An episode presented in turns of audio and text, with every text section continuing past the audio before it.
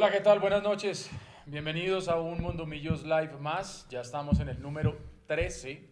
Hoy es martes 17 de eh, diciembre, celebrando un día muy especial, como muy seguramente ya lo han evidenciado ustedes por las redes sociales.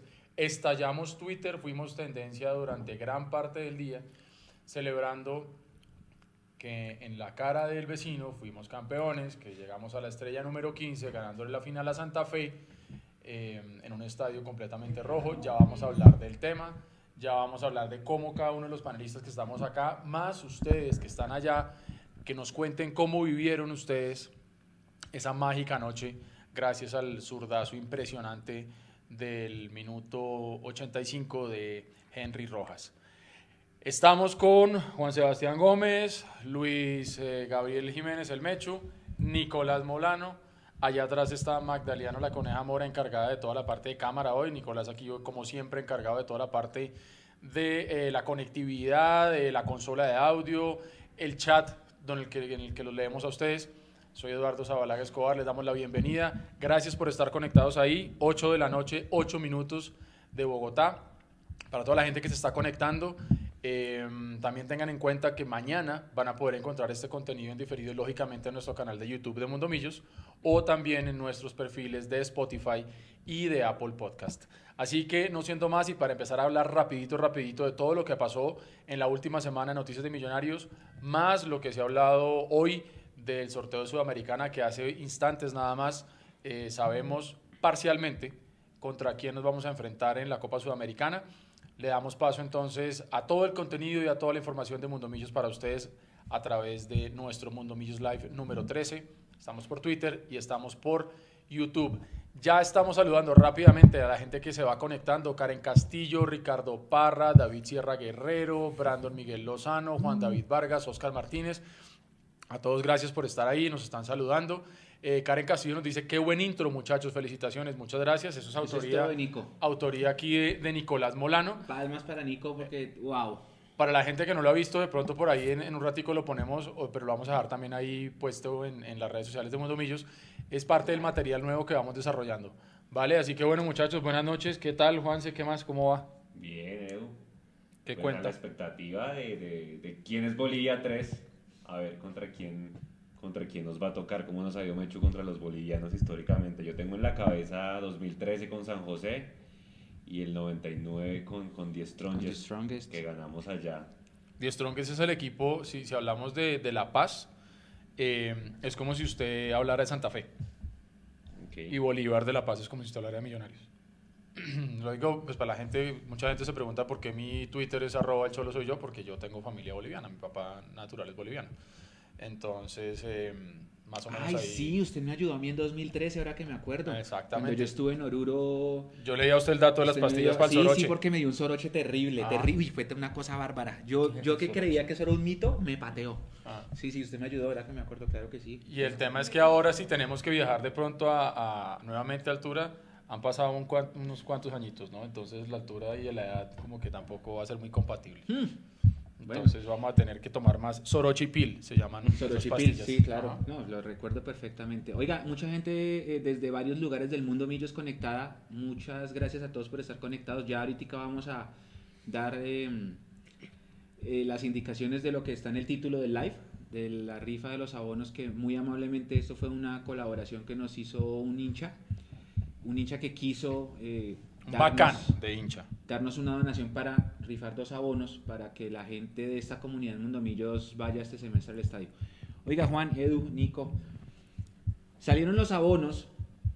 Creo que la, eh, la estrategia de abonos de este año está bien, bien planteada. Ha- Hay que decirlo. Está chévere. Sí, está sí. muy bien planteada. Creo que hay muchos beneficios, sobre todo que se pensó en todo, ¿no? Se pensó en el abonado antiguo, se pensó en el que no es abonado, se pensó en el embajador dorado, se pensó en el socio, aunque el socio no puede referir, ojo, el socio tiene un beneficio de precio, pero no puede ser referido. Pero es importante anotar eso que usted dice, que volvieron eh, los beneficios para socios, por lo menos en la parte de abonos, que no se venía teniendo y en las asambleas extraordinarias se peleaba mucho. Ajá. Entonces, em, creo que la estrategia estuvo bien. Y obviamente empezó ese dilema de me voy a abonar, no me voy a abonar. Hay mucha gente que ya está haciendo comentarios ahí de no hay refuerzos. se ha filtrado esta semana una noticia de que el equipo no va a traer sino tres o cuatro nombres y eso... de que Pues supuestamente los tres nombres que ya están. Los que han sonado toda esta semana. ¿no?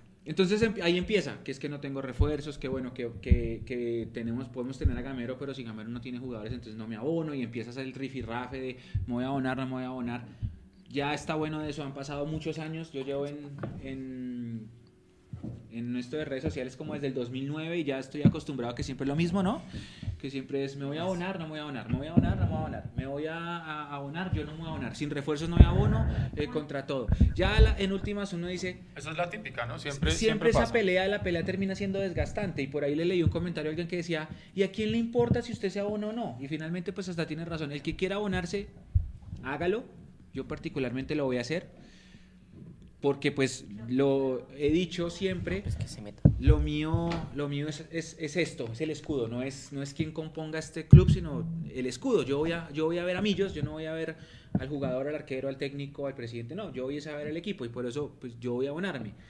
Pero habrá gente que no, por lo que están comentando ahí, de que no hay refuerzos, de que no sé qué, y es entendible. El que quiera abonarse, bienvenido sea, el que no, también, finalmente todos somos hinchas, pero ya está bueno esa pelea de, ay, que usted se va a abonar, que usted no, que usted sí, que usted no. No, el que quiera, hágale. Y yo defiendo siempre la, teoría de que si usted quiere alentar es en la cancha y si usted quiere protestar es en la cancha. Y además que siempre esto es una cosa que pasa cada seis meses. Es decir, no es una cosa nueva, se volvió ya como es normal. O sea, yo me levanto, me baño, me lavo los dientes y cada seis meses peleo si me abono o no me abono. ¿Sí? O sea, ya se volvió como un hábito de la, de la, de la, de la hinchada de millonarios, donde al final, y como usted bien anota, no importa qué hace la gente con su plata.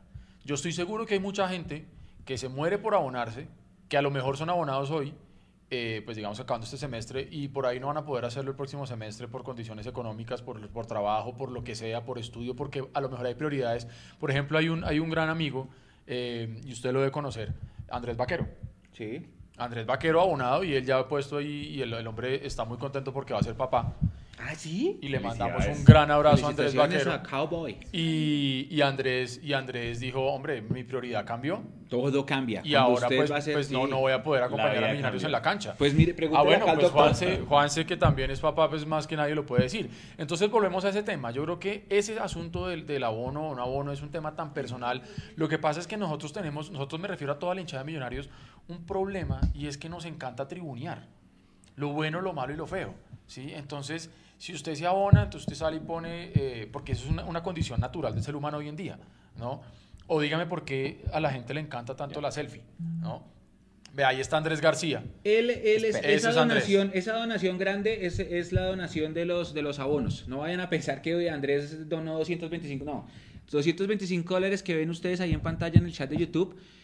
Los ha donado Andrés, a quien muy amablemente le agradecemos porque es un gesto de él solamente, de su corazón. Él solamente quiso, muchachos, voy a, quiero rifar dos abonos en compañía de ustedes. Quiero que ustedes también sigan creciendo y yo les voy a ayudar. Así que esto es una donación de él para la comunidad y esos 225 dólares se van a consolidar en dos abonos de Occidental. Entonces, Para ustedes. es para la gente y muchas gracias Andrés por eh, esta donación.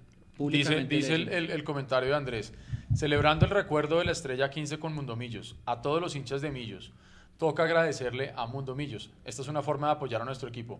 Mundo Millos con sus esfuerzos y dedicación están aportando para que se puedan conseguir los abonos. Grande Mundo Millos, grande Andrés García. gracias Andrés, de grande corazón. de verdad. Muchas gracias en nombre de todo el equipo, los que no están acá con nosotros también, muchísimas gracias.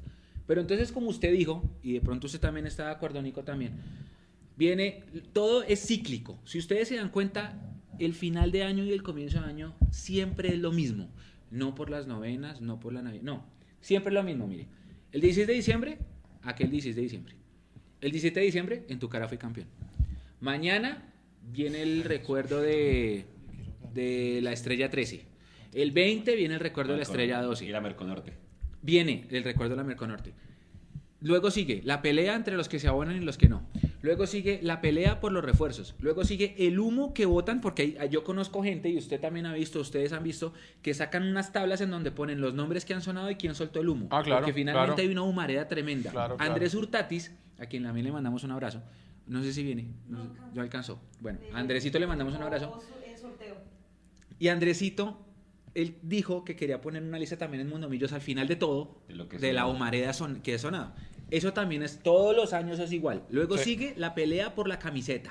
Exacto. Entonces sale la camiseta nueva y me gustó o no me gustó, la voy a comprar o no la voy a comprar, que si la compro en preventa, que si no, que, que si la sacan para mujer, que si no, siempre es todo cíclico, ¿sí? Luego la pretemporada. Sí, Los que sí, si sí. los juego que con- dicen- Los que dicen que o van al torneo Fox o se abonan. Eso, Ah, también. Ah, que es que tal. Y lo mismo, si la plata del torneo Fox no le entra a Millonarios, esa plata entra para los organizadores, la plata del abono le entra a Millonarios. Ya cada uno escoge cómo, porque la boleta de torneo Fox es más barata, de torneo ESPN, perdón, es más barata. Esa también es una típica. Luego que el calendario. Entonces que vamos acá, que no sé qué, que vamos a viajar, que no vamos a viajar, que este y que lo otro, que el clásico. Después sigue la primera fe. Ah, no, después obviamente el tema de refuerzos. Que la nómina está buena, que está mala, que no sé qué. Ahora, con este tema de la sudamericana también. Porque estábamos esperando nosotros llegar acá hacer un especial del rival que nos había tocado y los de la Conmebol nos mataron con eso de Bolivia 3 porque no podemos todavía saber quién es. Bol- Bueno, Juan se tiene una idea ya de los posibles opcionados que ahorita va a Hay que. Barona puso que podía ser Always Ready o Oriente Petrolero, Oriente pero Petrolero. tenemos que mirar la, la tabla de posiciones de Bolivia para ver cómo están. Les quedan cuatro partidos, cuatro fechas. El ¿Por qué se 29, termina tan tarde ya? no sé, rarísimo, se me hace muy extraño. queda ya- O es que lo aplazaron por lo que hubo de Evo Morales. Puede de ser pronto- también, puede ser que haya habido aplazamiento, pero el 29 de diciembre tendremos que saber cuál es nuestro rival. Eh, aquí hay un comentario de David Fernando Romero Pacheco, a quien le mando un saludo, y nos dicen en letras mayúsculas cuánto les da Camacho. Cero pesos, David. Gracias. Eh, ahí es una cosa importante a anotar. David, eh, creo que es la primera vez que lo vemos aquí conectado y le damos la bienvenida. Acá nosotros estamos abiertos a completamente cualquier tipo de debate. Eh, yo le cuento, a nivel personal, eh, yo lo vengo diciendo ya chiste, chiste, pero ya hoy en día ya no me causa chiste. Eh, David, para que usted sepa, por ejemplo, yo estoy bloqueado por la cuenta oficial de Twitter de Millonarios. Por ser, por ser crítico, por ser ácido, por decir las cosas como yo considero desde mi corazón de hincha y a nivel personal, lo que yo estaba viendo al finalizar el segundo semestre de Millonarios. Y Millonarios me bloqueó. Entonces, créame que en este punto a nosotros ni la directiva de Millonarios ni ninguna otra parte de la- de la- del equipo administrativo de Millonarios eh, nos está dando absolutamente nada ni nos quiere mucho que digamos. Entonces, pues para que todos estén pues tranquilos por ahí. Y termina diciendo, oiga, ¿por qué tenemos el abono más caro del país y los refuerzos, espérame, Nico, no se me lo lleve. ¿Dónde, dónde? Eh, ahí. Termina diciendo David Fernando, ¿y por qué tenemos el abono más caro del país y los refuerzos son de los más pobres? Ese es, ese es otro de los grandes debates, que siempre hacemos el análisis frente a los abonos de América, de Nacional, de Junior, de Cali, y, y, hombre, desafortunadamente esa es la forma como ellos quieren manejar el negocio. No sé si ustedes recuerdan cuánto costaba la boleta más cara de la final de Junior en Barranquilla, ¿se acuerda? Que lo miramos. Sí, 120 mil pesos. sí. La boleta más cara para una final. Entonces, Millonarios no es el Junior, Millonarios no es América. Sí, nos gustaría tener unos abonos de una manera más asequible, de acuerdo. Nosotros no estamos eh, acá ni para juzgar si, si, si- son caros, si son baratos. Eh, de pronto sí tendría que haber algún, alguna consideración diferente, pero como también lo dije yo en mi cuenta personal de Twitter, yo digo lo bueno, lo malo y lo feo. Y así como dije lo malo y lo feo en mi videocolumna que se llama El Millonarios que no quiero, eh, también reconozco lo que usted estaba diciendo al principio, por lo menos este intento de acercarse nuevamente, así sea un sector muy mínimo de la hinchada, que son los que nos abonamos, es un buen intento de darle el 50% con el plan de referido, eh, dar nuevamente el abono para el socio, la, la posibilidad de que se abone para el socio, los, a los eh, afiliados a CAFAM. Eso Los es otro tema que es importante también. Entonces, entonces yo creo que eh, si nos quedamos hablando del tema de abonos, se nos van 10 programas. ¿sí? Entonces yo creo que, yo creo que pues eso es como, como lo que tenía como para decir yo ahí. Y sobre todo que hay que decir una cosa y es que yo hice una crítica hace como un mes y lo dije y creo que siempre lo digo a las personas más cercanas que yo les digo, después de lo que ha pasado el 5 de junio se comete un error al subirle el precio a los abonos para el segundo semestre y por eso muchos abonados no se compraron el abono. Bueno, primero que estaban con el corazón totalmente roto y segundo que Sí. le ponen el abono más caro que lo van a comprar. De acuerdo. Pero ahora le bajaron al precio con respecto a los de este semestre. Entonces, eso es una buena movida. Lo de pedirle a, a- a la gente que refiera a alguien, que eso ha tenido problemas técnicos, los que ustedes quieran, pero es de tu boleta, no de millonarios. Porque mucha gente se ha quejado porque no les está llegando el, el referido, pero va a llegar entre los próximos dos días, nos dijeron hoy de tu boleta. También es una buena idea para hacer que haya más abonados antiguos pensando en el segundo semestre. Es una buena idea. Tenemos que decirlo. Que hay mucha gente que sí está totalmente mm, parcializada hacia el no me abono porque no tengo un equipo competitivo. Pues menos por lo que dijo César Augusto Londoño fue. Sí, sí, sí, sí. Eso, eso, lo dijo, eso lo dijo ayer en, en Conexión, creo que fue, ¿no? Dijo que la hinchada de Millonarios era muy exigente descubrió que el agua moja. Y segundo, que, eh, que prácticamente los refuerzos ya se terminaban ahí, ¿sí? Eh, que serían eh, Perlaza, El lateral. Luciano Ese Espina, es el mismo Perlaza que estuvo en. Elvis 10 Perlaza, que estuvo acá 2010. cuando era medio mechudito. ¿sí, no? Ahorita, ahorita lo vamos a mostrar y- en el primer año de la década. Yo me acuerdo y no me parecía que era la, la gran cosa No, ser Elvis era Pero Perlaza. se acuérdese que Era cuando un juegan en tronquín. Millonarios se Elvis van para otro Perlaza perdió la titular con, con Leonard Vázquez en el 2010. Sí, señor. Sí, señor. Sí. No, Sí, imagínese señor. eso. Claro. Leonard, Es que que, ese- Leonard que hizo un papel muy parecido es a que ese- Román, ¿no ese les parece? 2010, yo me acuerdo que hay un partido que juega Millonarios con Chico. Millonarios solamente va a ganar un partido en el año, dos. A Cúcuta con gol de Bollero y el de Nacional que fue un accidente. Y entonces íbamos, jugábamos contra el Chico y se acaba el primer tiempo perdiendo 2-0. Y el Chiqui se fue antes de que terminara el, este, el primer tiempo, y no salió. Y todo el mundo ¿y este man qué? No, Chiqui García se les emberracó en el entretiempo y se fue, se fue del estadio.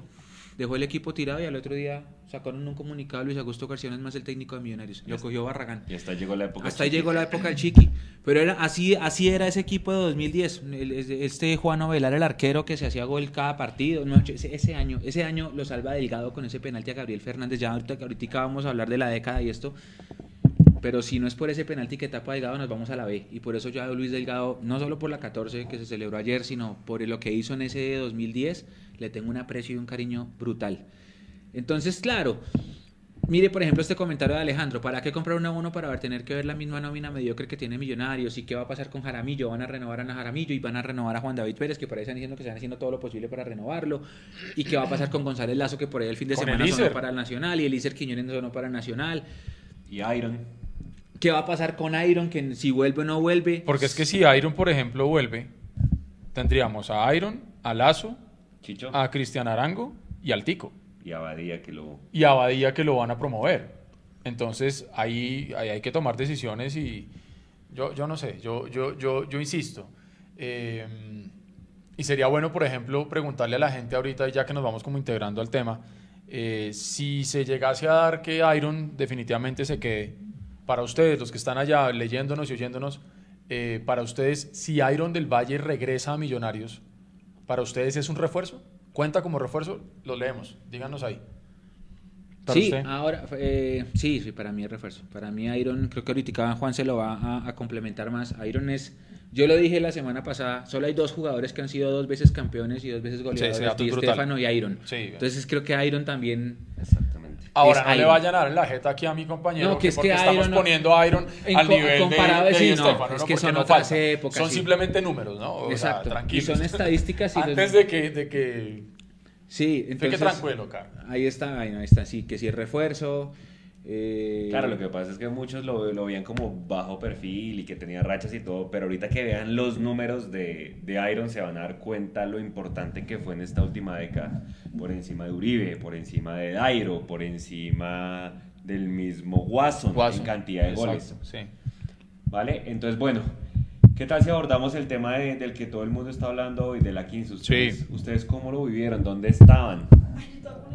Eso fue una locura, vea. Yo, yo... ustedes, los que están en, en- en- en YouTube, cuéntenos cómo lo vivieron, dónde estaban, porque obviamente como Santa Fe cerró de local, eh, cómo lo vivieron, si se fueron al Simón Bolívar, o un grupo, yo me acuerdo que se fue para el Simón Bolívar, otro grupo que se fue para el Parque La 93, eh, la alcaldía, yo me acuerdo que dispuso un súper operativo de seguridad, porque entonces los de Santa Fe se tenían que ir del Campín y los de Millos estaban ahí Sí. a- a- a poquitas cuadras en el Simón Bolívar. Pero ¿qué hicieron? Ya an- antier hicimos el recuerdo de la 14, que también fue súper nostálgico. Pero la 15 tuvo otro, otro tinte, por ser el rival de patio, por faltando 5 minutos, todos ya daban como un hecho. que Los penales. Los penales. Sí. ¿Usted cómo lo vivió, Eduardo? Pues hermano, yo días antes, obviamente sin poder dormir, sin poder comer, intranquilo, todo el cuento tal. Y mi esposa me dice, el, el domingo tenemos un bautizo. Y yo le digo, El ok. bautizo de Santa Fe. y yo le digo, ok, ¿a qué horas es el bautizo? Y me dice 4 de la tarde. Y yo le digo, no, no jodas. No, no, no, no, no puede ser.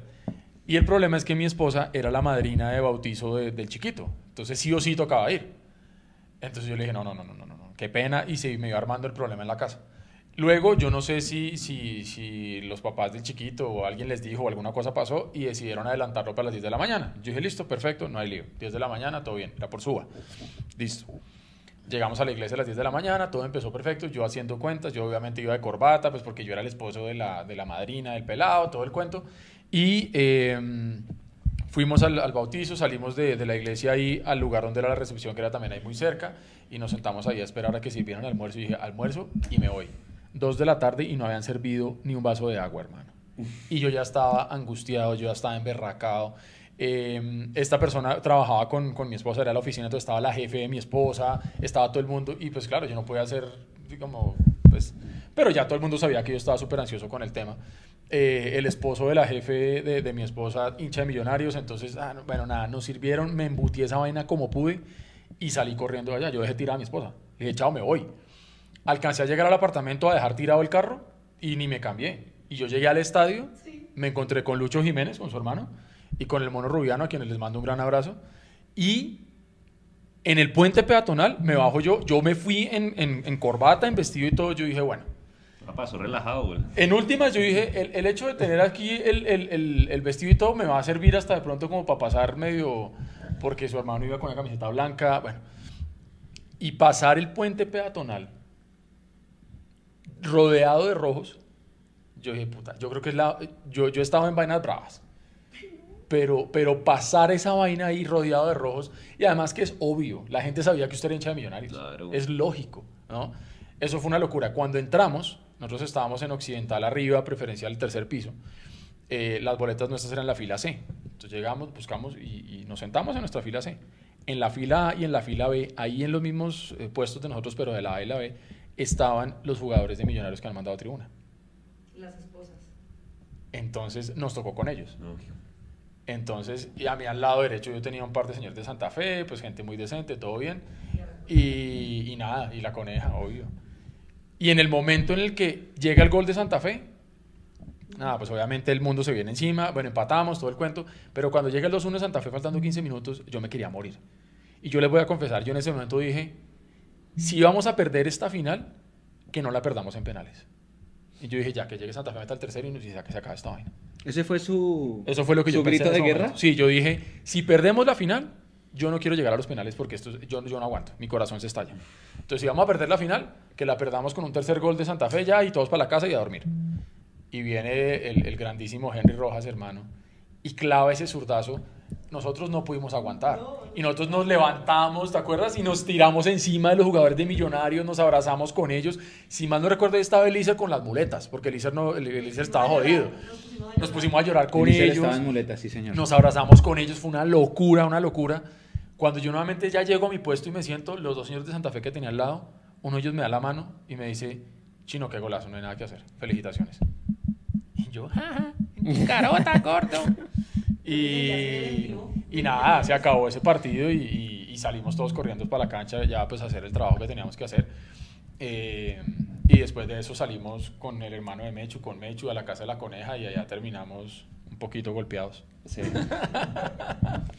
Pero Y la gente me decía, oiga, ¿usted por qué está en corbata? Después cuando, cuando salieron fotos y todo el cuento, que usted, es más, una amiga en Facebook me decía, "Ve, ¿usted es directivo de Millonarios? Sí. Porque yo me tomé una foto con la copa. ¿Usted es directivo de Millonarios? Le dije, no, pues ojalá yo fuera directivo de Millonarios. La gente me la montó por estar encorbatado, pero en el fondo eso me salvó. Sí, posiblemente sí. Hice, hice el, envío de la llegada del equipo de Millonarios y fue todo mundo de Santa Fe diciéndole vulgaridades a los de Millonarios y yo ahí camuflada haciendo el envío de Millonarios. Eso es lo que más recuerdo de ese día. No, eso fue brutal. Eso No, fue yo, brutal. yo, Usted, Mechu. yo tengo, tenía una cábala, que yo tengo una camiseta negra de entrenamiento del año 2011 y siempre que Millonarios era visitante en los clásicos yo la llevo, pero obviamente la llevo y me pongo un saco encima para poder pasar el filtro de seguridad porque allá la prensa Santa Fe sí no deja entrar con camiseta del equipo visitante. Entonces yo siempre, como la camisa es negra, pues me ponía un buzo encima negro y relajado. Siempre, siempre. El, clásico ese que hace el gol 100 Mayer estaba Sí, con esa camisa. el clásico sí. ese que hace un gol Mayer también de, de- en el último minuto de media distancia también. El día que, que le ganamos, ¿cuál fue otro? Bueno, siempre ganábamos. Ah, pues el, de, el clásico más difícil de todos los que yo he vivido, o sea, en cuanto a represión en la tribuna, fue en Techo, cuando debutó Diego Coca, que ganamos 2-1, un gol de Iron y un golazo de Enzo Gutiérrez. Ese día yo sentí miedo de la hinchada de Santa Fe porque pues Techo, Techo es muy chiquito y literalmente no había nadie más de Millonarios, estábamos solamente nosotros. Hugo es testigo, Hugo que está viendo es testigo porque hubo un, un momento en que Hugo tuvo que pasarle su credencial a mi hermano para disimular porque íbamos ganando 2-0 y los santafreños estaban bravísimos. Este clásico de la final no fue tan peligroso, yo no tuve ningún problema. Pero yo me puse la camiseta negra de ella de la cábala y cuando fui a entrar al estadio el policía se me dijo, levantes el saco. Y usted le mostró el ombligo. Levante el saco, la camiseta. Me dijo, papá, Chao. usted no entra con esa camiseta. Gracias a Dios. Pero señor, es la Ah, la mire, cábala. el clásico en que hace gol cada David también que ganamos, ese también estaba con esa camiseta, el gol de Lucho Delgado. Bueno, en muchos clásicos yo los gané con esa camiseta. Cuando me dice, no, usted no puede usar esa camiseta. Pero señor, es la cábala. Entonces se me tocó, gracias a Dios, el mono vive cerca al estadio. Sí. Entonces yo me fui, le dije, le dije a mi hermano, lo llamé, la señal estaba No, estaba todo jodidísimo. Llamé a mi hermano, hermano, no sé qué hacer, yo no tengo aquí cómo. Le dije al, al policía, lo guardo en la maleta y me la quito. No, esa camiseta no entra ni en una maleta. Entonces él me dijo, vayas a la portería donde el mono y déjela allá, porque mi hermano también había dejado la de él. Sí. También no lo dejaron entrar. Sí. Salí corriendo, pasé el puente, entré a Nicolás de Fermán, dejé la camiseta, volví. Claro, para cuando yo entré al estadio ya no tenía chalecos de fotos porque ya Claro, ya. era demasiado tarde. todo. Y me tocó ver el partido a un rincón eh, con Pipe Matthews y con, que es otro fotógrafo para los que no lo conocen, y me tocó verlo con mm, un grupo de, de periodistas también que pues, no tenían boleta para subir. Y ya después pasó lo que les conté la semana pasada, que yo me puse a llorar en el segundo gol y Sí. rezaba. Y después se acabó, y claro, cuando se acabó, llegaron los fotógrafos de Santa Fe supremamente heridos a entregar los chalecos Claro, obvio. pero heridos. Entonces yo le dije a uno, venga, présteme el chaleco para yo meterme. Y el tipo dijo, no, no, no, yo no se lo voy a dar, pero bravo, pues estaba dolido, acaban de perder una final. Entonces se lo dio a la persona que administra los chalecos y el, el hombre sí me dijo, tome, hágale. Hágale. Entonces ya ahí sí con chaleco Claro. encima Claro, para la claro. cancha, chille. Abrácese con todo el mundo, por ahí hay unas fotos en la galería que está en Facebook de, esa- de, ese, de ese partido. Y obviamente después el frenesí que usted ya explicó. Llegamos a la casa de la coneja a volver a ver el partido.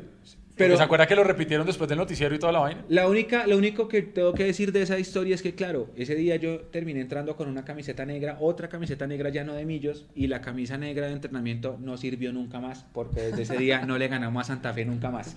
Entonces ya, es, en 2020, a los clásicos de visitante, esa camisa ya no me la voy a volver a Es que las cábalas, las cábalas tienen su fecha de expiración. Ahí me estaba diciendo Ángel Casal, preguntaba si la corbata se había vuelto cábala. Ángel, la corbata no sobrevivió. Es decir, la corbata quedó, la tengo todavía ahí porque yo uso muy pocas corbatas, pero pues la tengo ahí porque es azul y toda la vaina. Pero pues quedó descosida por la parte de atrás. Entonces, muchísimo tiempo después del partido me la quise poner y me di cuenta y casi pasé una vergüenza tremenda en una reunión de trabajo porque se, se veía toda rota la, la corbata por detrás. Entonces la corbata no, pues no, no me funcionó más. Pero las cábalas tienen su fecha de expiración. Juan, si Sí. usted cómo la, cómo, qué, qué fue lo que pasó con usted? Uy, vea, yo ese partido no le tenía mucha fe por, por muchas cosas y pues para nadie es un secreto que el primer tiempo Santa Fe entró con toda, yo me acuerdo dos balones que le sacó Viconis a, a Morelos, que gracias a Dios nos fuimos 1-0, 1-0 Sí. abajo. Sí. Eh, empató Cádiz, yo me acuerdo, al, al principio del segundo tiempo y Santa Fe encima, encima, encima, encima. Y apenas hace el 2-1, yo dije, no, pues ya penaltis. O sea, yo ya me resigné porque, digamos, futbolísticamente no se veía por dónde. O sea, para nadie es un secreto. Eh, después salió McAllister, ahí fue cuando entró Rojas, después entró Huérfano.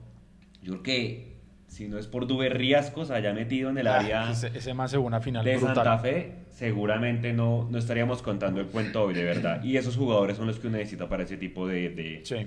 de partidos. Oiga, sí, sí, sí, sí, sí, tiene razón Juanse. Ese primer tiempo nosotros fue de equipo chico, estábamos Claro. cagados de susto, ¿no? Y A mí además, se me ha olvidado eso.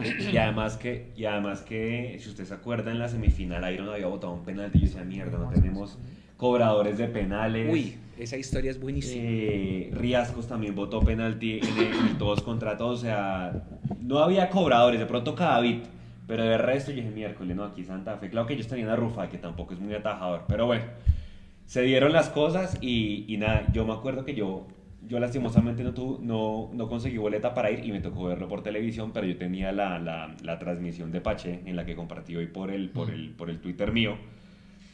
Y claro, apenas More- Morelos hace el 2-1, pasaron como que tres minutos y, y Pache empieza a gritar gol. Y si ustedes oyen la transmisión, él dice que es de Millonarios, pero como al minuto de decir gol.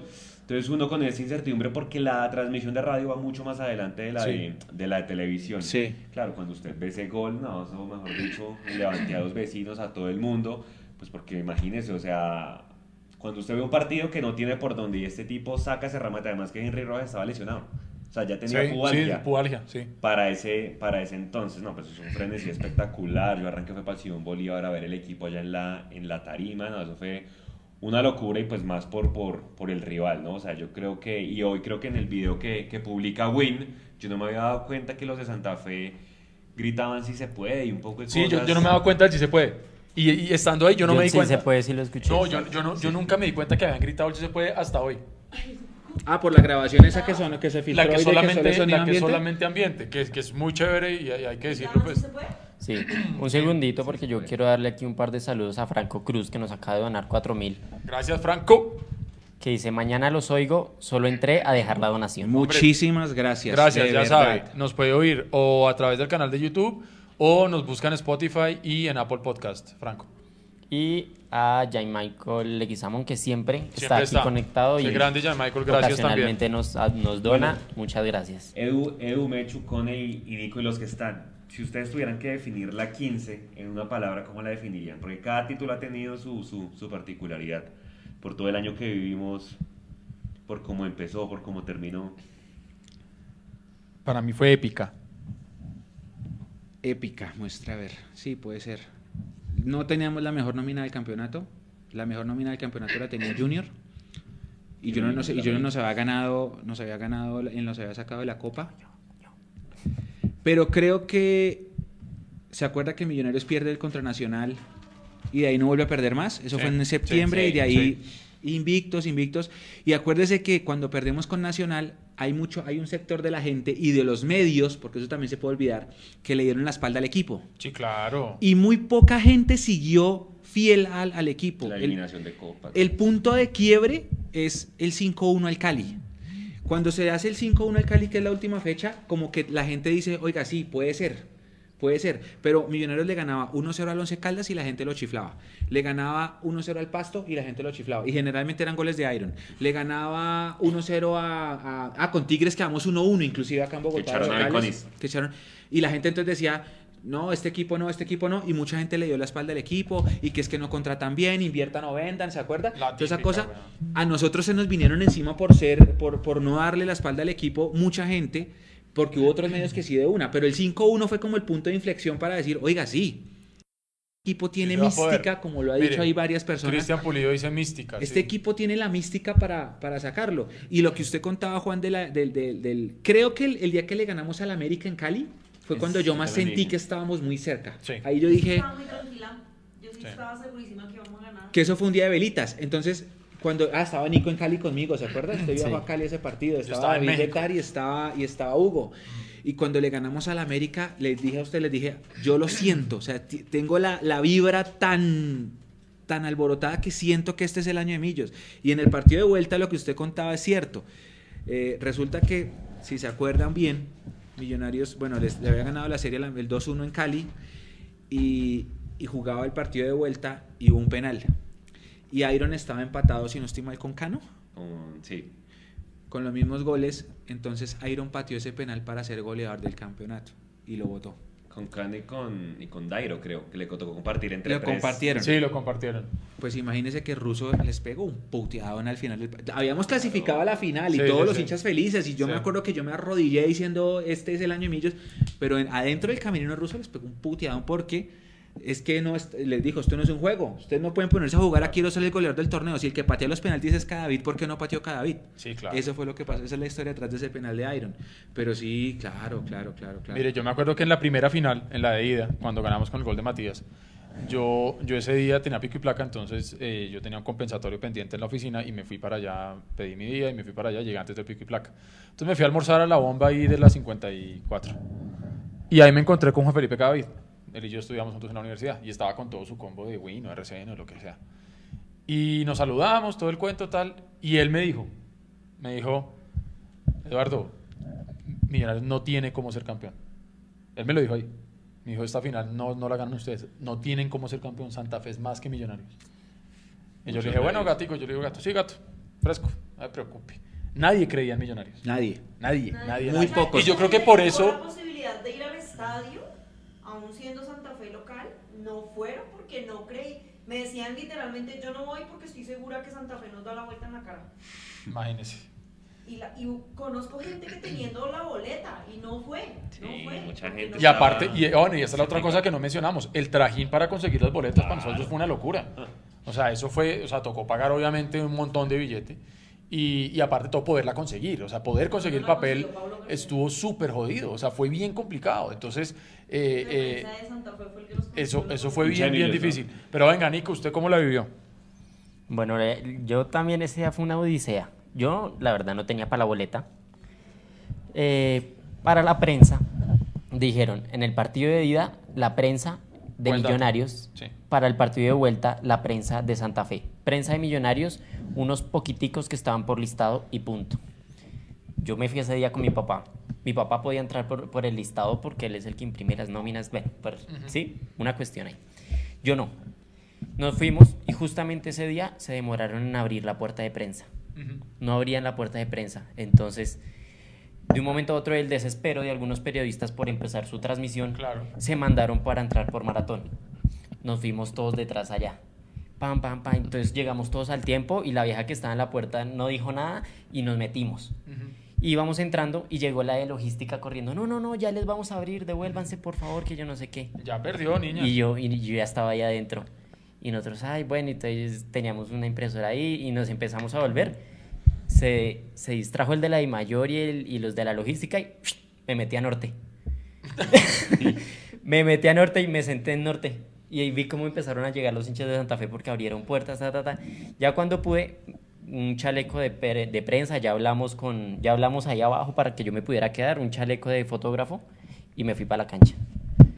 Y listo, allá en la cancha lo vivimos, pues allá se vive muy distinto, se ve muy distinto. Yo creo que yo no hubiera podido. Pero, o sea, No. en especial No, el gol, no, no, no. el gol de Henry. Sí, no, no. Quiero contar la anécdota del gol de, gol, del gol de Henry. Eh, yo estaba muy cerca de mi papá. Los dos estábamos con cámara. Eh, nosotros estábamos viendo el partido y decían, no, tanto pelotazo de Santa Fe, si les entra una nos complica. Dicho no, y es hecho. que si me acuerdan Dos otra minutos vez, después, entra ese gol de Morelos, nos deja secos. Yo estaba cerca de un palo, del palo izquierdo de Rufai. No sé si lo, lo han visto sí, por sí, ahí. sí. Yo estaba cerca detrás y en el gol de Henry yo salgo así.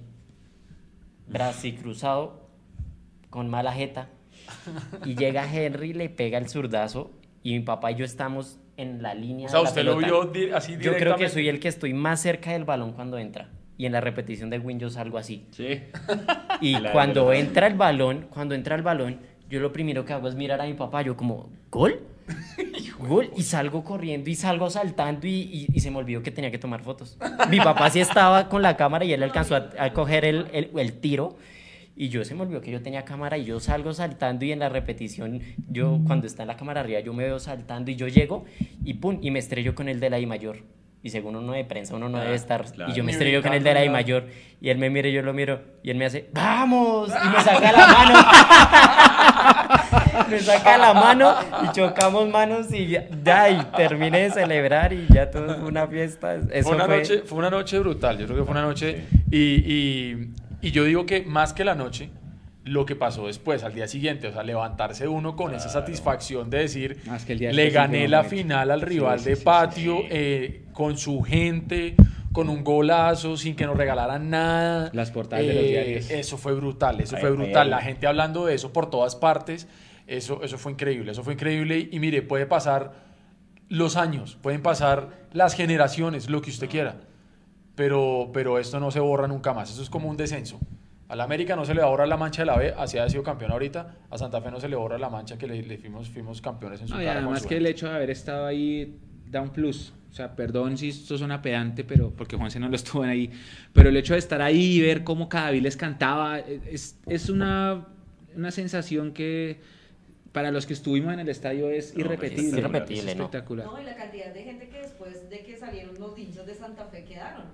Sí, había Había menos- mucho infiltrado, había mucho infiltrado. Mil. 3.000. Mira, aquí me está, aquí me está escribiendo nuestro gran amigo Leonardo Sánchez desde Cúcuta y nos dice, Carlos Sánchez me confirmó que consiguió boletas el 16 de diciembre en la tarde. Los pasajes me costaban un millón de pesos. Me tocó canjear 20 mil millas para poder estar allá, pero todo valió la pena. Claro, ¿no? Es que- 20 mil millas es un huevo de millas. 20 mil O millas sea, es como que, la gente, de cinco años. para que la gente se haga una idea, eh, un viaje a Santiago de Chile por esta época en Avianca le da solamente 6 mil millas. Entonces, canjear 20 mil se necesita. Sí, es el esfuerzo de, de muchos años Sí, de viajando. sí, Eso, sí, es, sí, eso es un esfuerzo. Eh, yo creo que la 15 va a ser una, algo que, mejor dicho, va a quedar en la historia. Si había una final que tocaba ganar era esa, definitivamente. sí, sí, sí, Tanto total, para ellos como para total. nosotros, afortunadamente eh, fue azul. El 17 de diciembre ya es el Henry Rojas Day, definitivamente. Sí, Eh, nosotros ese, ese, ese, ese término lo creamos hace, hace un año. Entonces, pues todos los de 17 lo vamos a, a, a recordar. Que de hecho incluso Juanse, nosotros hoy propusimos fue un- una etiqueta diferente, porque Sí. habíamos dicho eso, dijimos, nosotros usamos ese el año pasado y, y- y hoy la verdad el que se movió muchísimo fue el de Henry Rojas Day. eh, y el de En tu cara fui campeón, que ese también es, es épico y ese sí es de todo el mundo. Entonces, esto, esto no se va a olvidar. O sea, No. todos los 17 de diciembre va a pasar, que vamos a hablar de esto y lo vamos a celebrar ahora hay que, hay que tener en cuenta también una cosa. ¿Se acuerdan que yo les había dicho a ustedes que a mí Facebook me recuerda vainas siempre, Mm. no? Facebook me, me dio, me dio unos recuerdos, yo no sé de qué año era, ya no, ya, ya no puedo entrar a mirar, pero en algún momento yo, en un año yo fui muy crítico y yo decía, no hay nada que celebrar. No, no puntualmente por la, por la 15, obviamente, sino por la 14. Porque yo decía, hombre, y hay mucha gente que está en esa posición y es completamente respetable.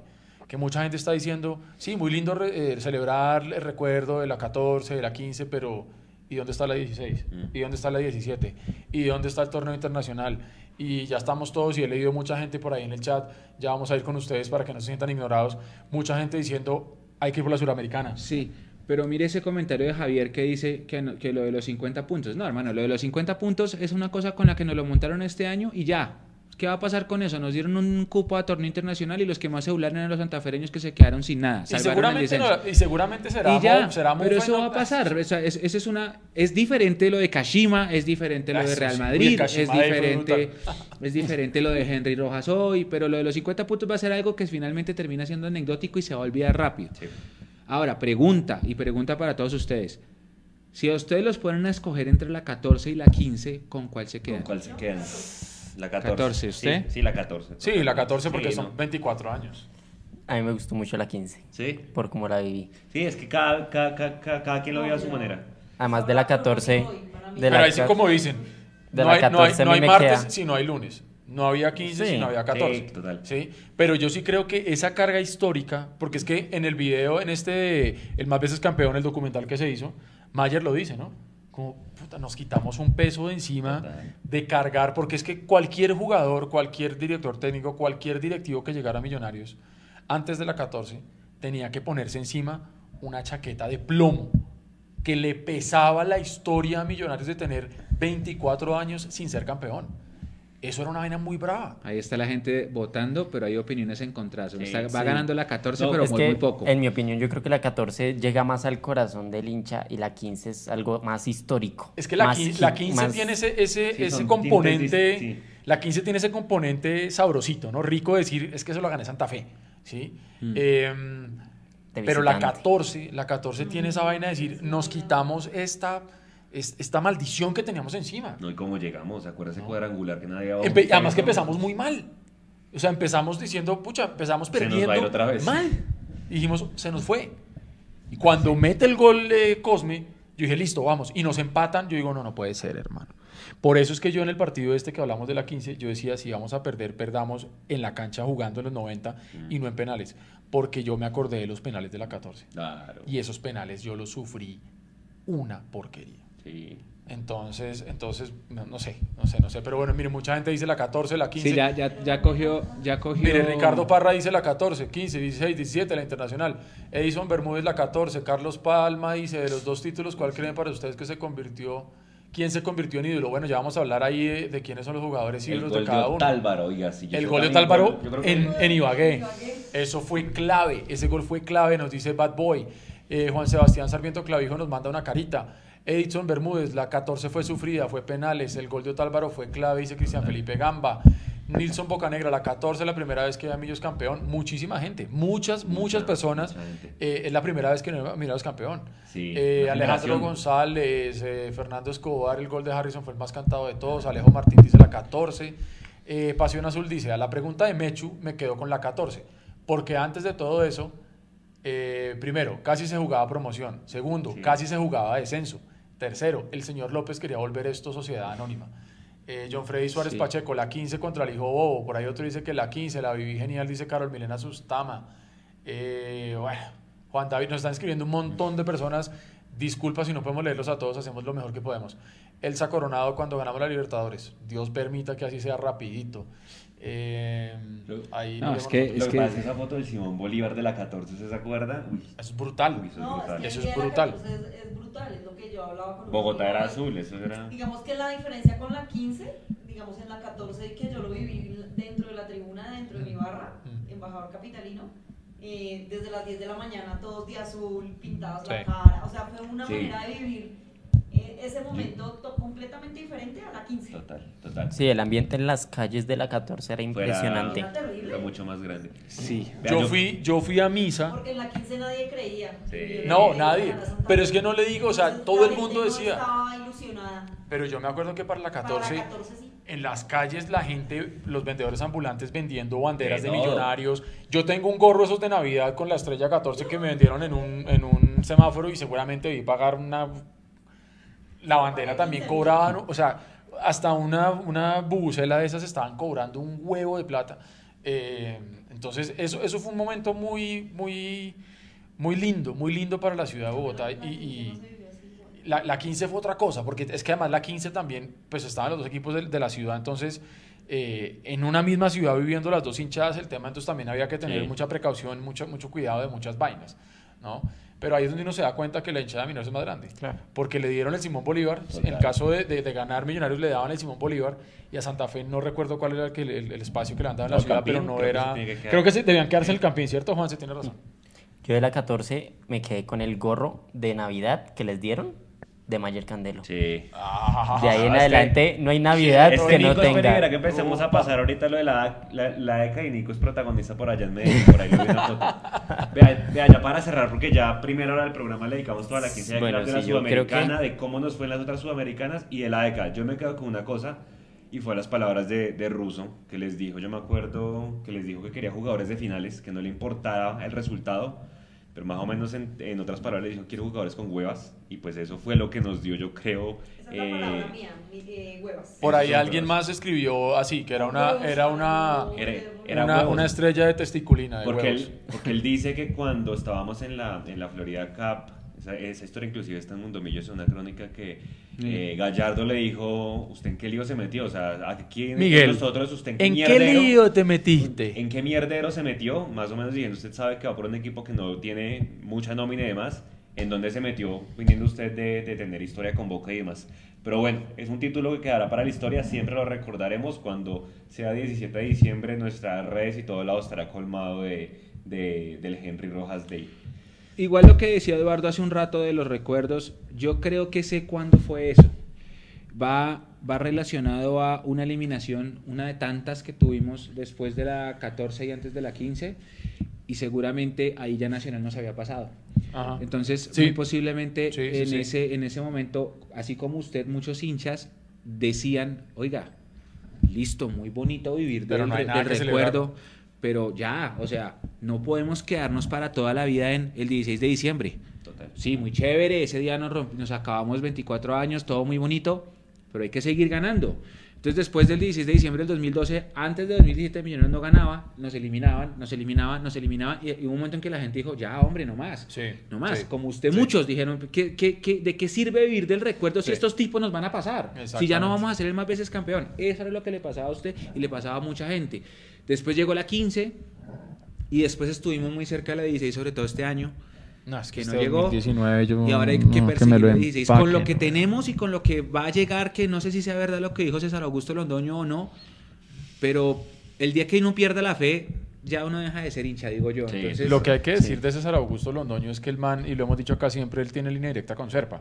Entonces, lo que dice César, César Augusto Londoño en Win o en sus espacios de radio, lo que sea, eh, eso, eso viene, eso es un mensaje directo. Total. Eso es un mensaje Sí, eso es directo. un mensaje directo. Es que cuando, cuando se pone, a- dígame qué periodista se va a poner a decir en un programa, no, es que la hinchada de Millonarios es muy exigente.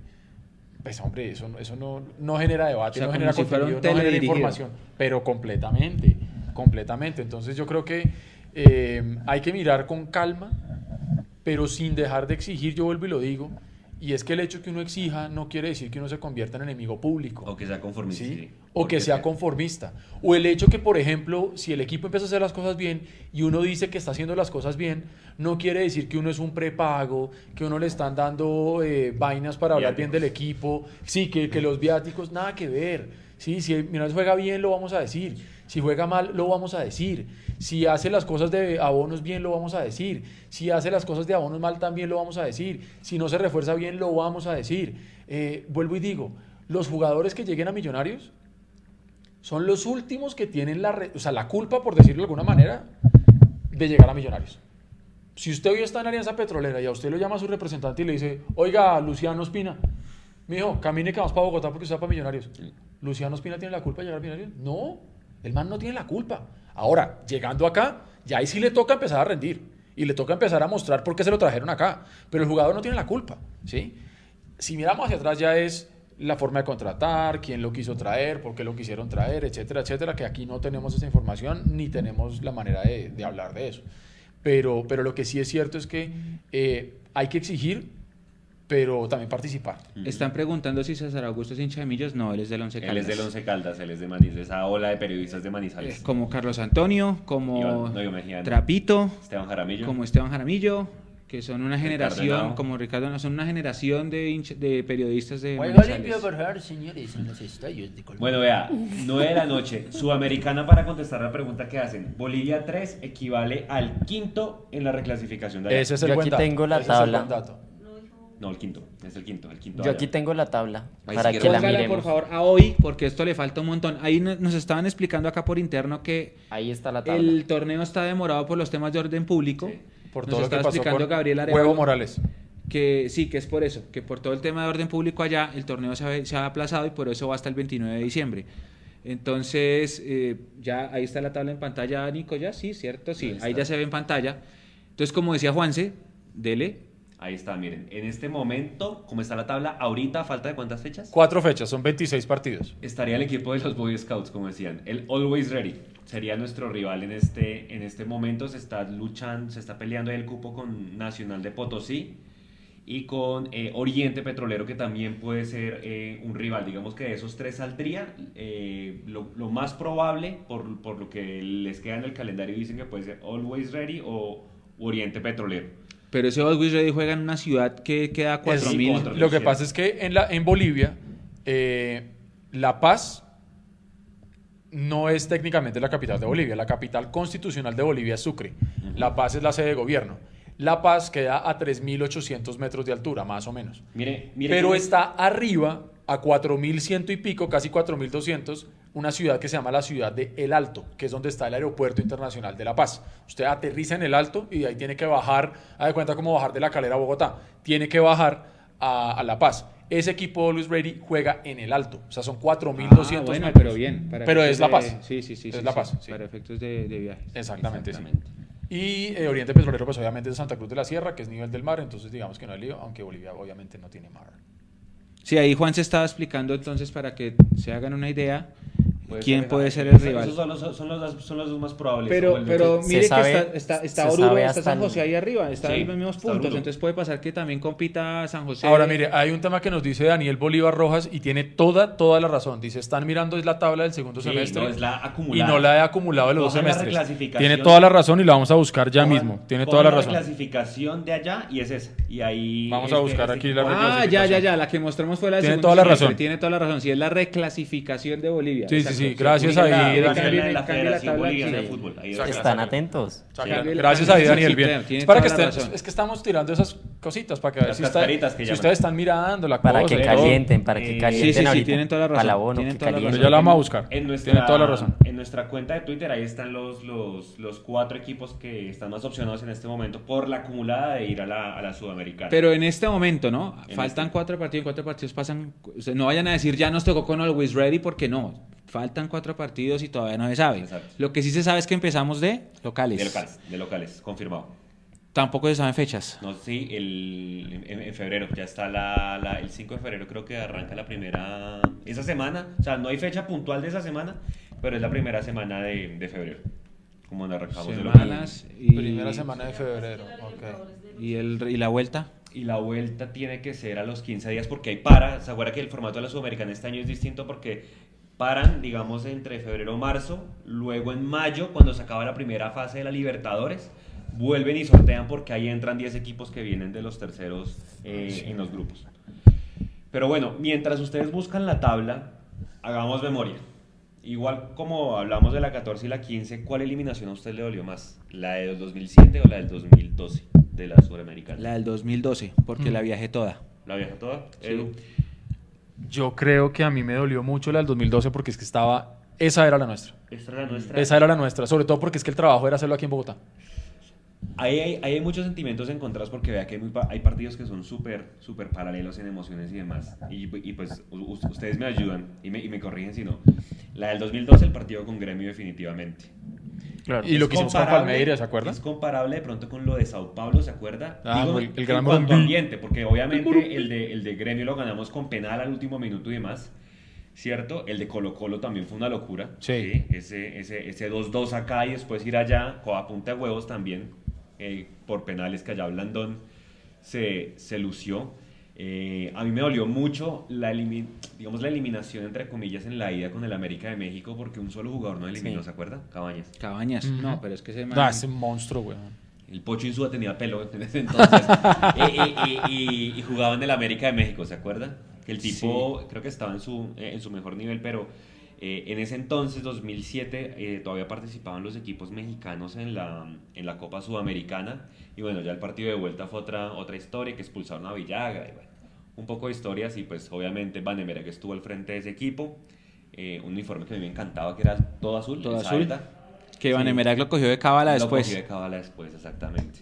Eh, yo creo que en ambas hemos estado muy cerca. Yo creo que si hubiéramos pasado la final, le hubiéramos peleado duro a ese Ars- Arsenal de Sarandí Yo creo, de Alfaro. yo creo que si hubiera sido 2007, era más factible ganarla porque Arsenal de Sarandí era mucho menos equipo que ese Sao Paulo del 2012, que se acuerda que eh, Tigre no sale para el segundo tiempo de la Sí, final y por eso se lo dan por decreto. Exacto. Entonces sí.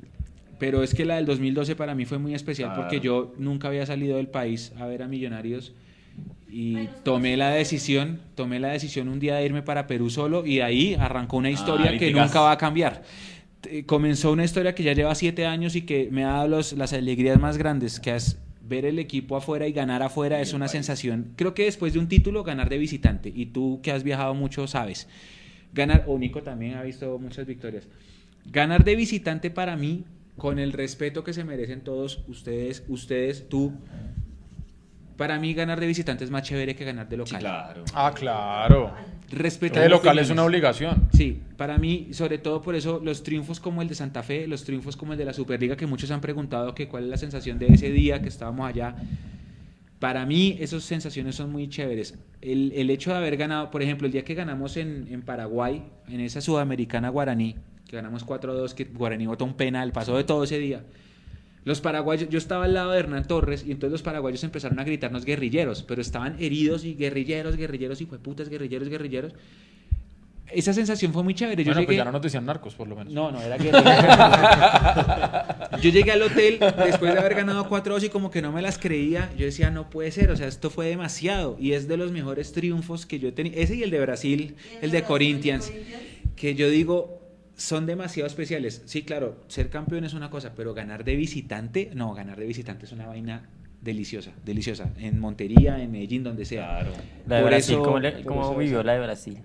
No, la Brasil fue muy chévere, fue muy chévere. De hecho, hay unas fotos, yo creo que tengo que montar varios TBTs de esas que me tomaste tú unas fotos, pero esa fue muy bonita, porque cuando se acabó el partido los brasileros, los bra- antes del partido, mm, los brasileros se nos acercaban y, ah, Colombia, qué chévere, y nos saludaban y, y nos decían como que gane el mejor y Mucha no sé afinidad. qué. No, pero cuando termina el partido empiezan a gritar, ¡eh, eliminados! ¡eh! li-", Y empezaron a putearnos en, en portugués, filos de Sí. puta, no sé qué.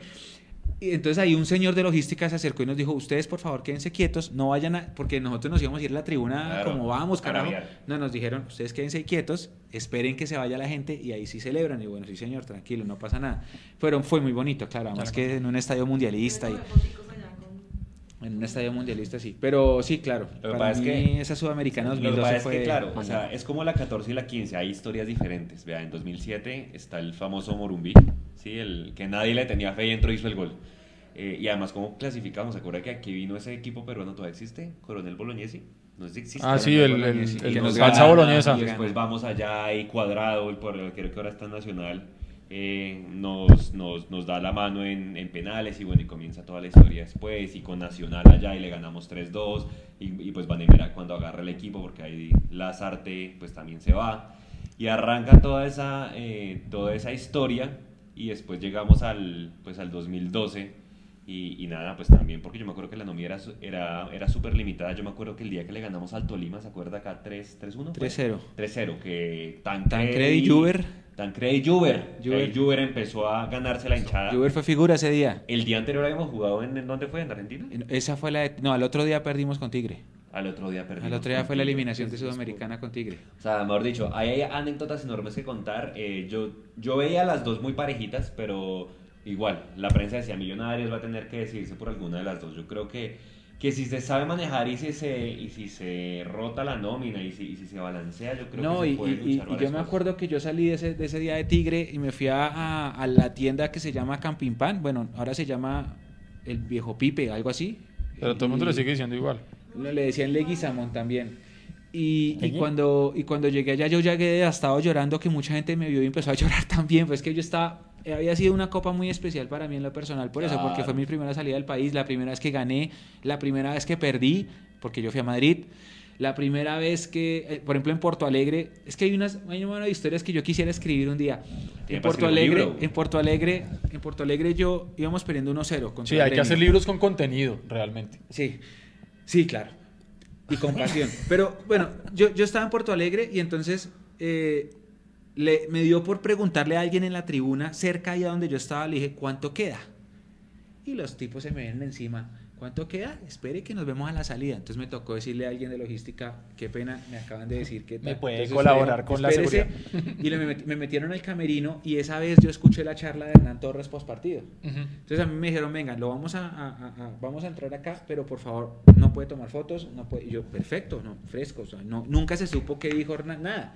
Pero yo me es- escuché la charla y me quedé con ellos mientras ellos se cambiaban y toda la cosa. Entonces yo empecé a hablar mucho con Hernán y le preguntaba cosas así como de táctica. Sí. Entonces él me decía, no, es que eh, eh, uno tiene que saber marcar a un extremo si es derecho o sur de cierta manera. Me empezó a decir como cosas que uno regularmente no ve, ¿sí? Sí, sí. Sí. Y yo, ah, bueno, y fue una charla muy interesante a raíz de esa, de esa Claro. increpada que me pegaron los hinchas de gremio. Cuando yo llegué a donde me estaba quedando, el portero me ve y me, me, me me abraza.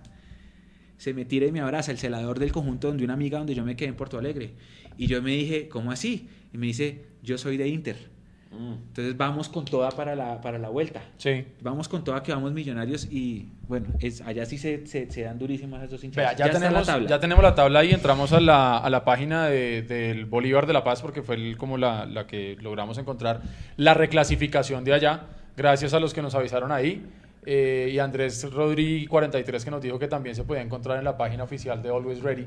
Eh, entonces ahí ustedes pueden ver lo que es la reclasificación de, de- de Bolivia en este momento Ahí está. y es ahí donde se puede entender por qué sería Always Ready, que es el Que es séptimo, exactamente. Exacto. o eh, la gente de Oriente Petrolero, que es octavo. Exacto, acuérdense que es el, que es el, el quinto de toda la clasificación. Entonces, el cupo está peleado y ahí está en, nuestra, en nuestro Twitter. Está Oriente Petrolero, Always Ready Blooming y San José de Oruro. Digamos Exacto. que esos son los más probables que pueden ser. por temas de viajes, para los que estén pensando en viajar y, y que ya estén mirando tiquetes y demás, eh, eh, Eduardo que conoce Bolivia, yo no conozco Bolivia, ¿dónde es más fácil llegar? Y A Santa Cruz. A. Santa Cruz es vuelo directo. ¿Dónde, es- dónde es- Santa Cruz de la Sierra, que es donde está Oriente Petrolero y donde está Blooming. Ajá. Eso es directo Santa Cruz, no hay ningún problema. Ya hoy en día creo que también hay un vuelo directo de Avianca a La Paz, Sí, sí, claro, yo que fui. sería para ir a enfrentar a Always Ready.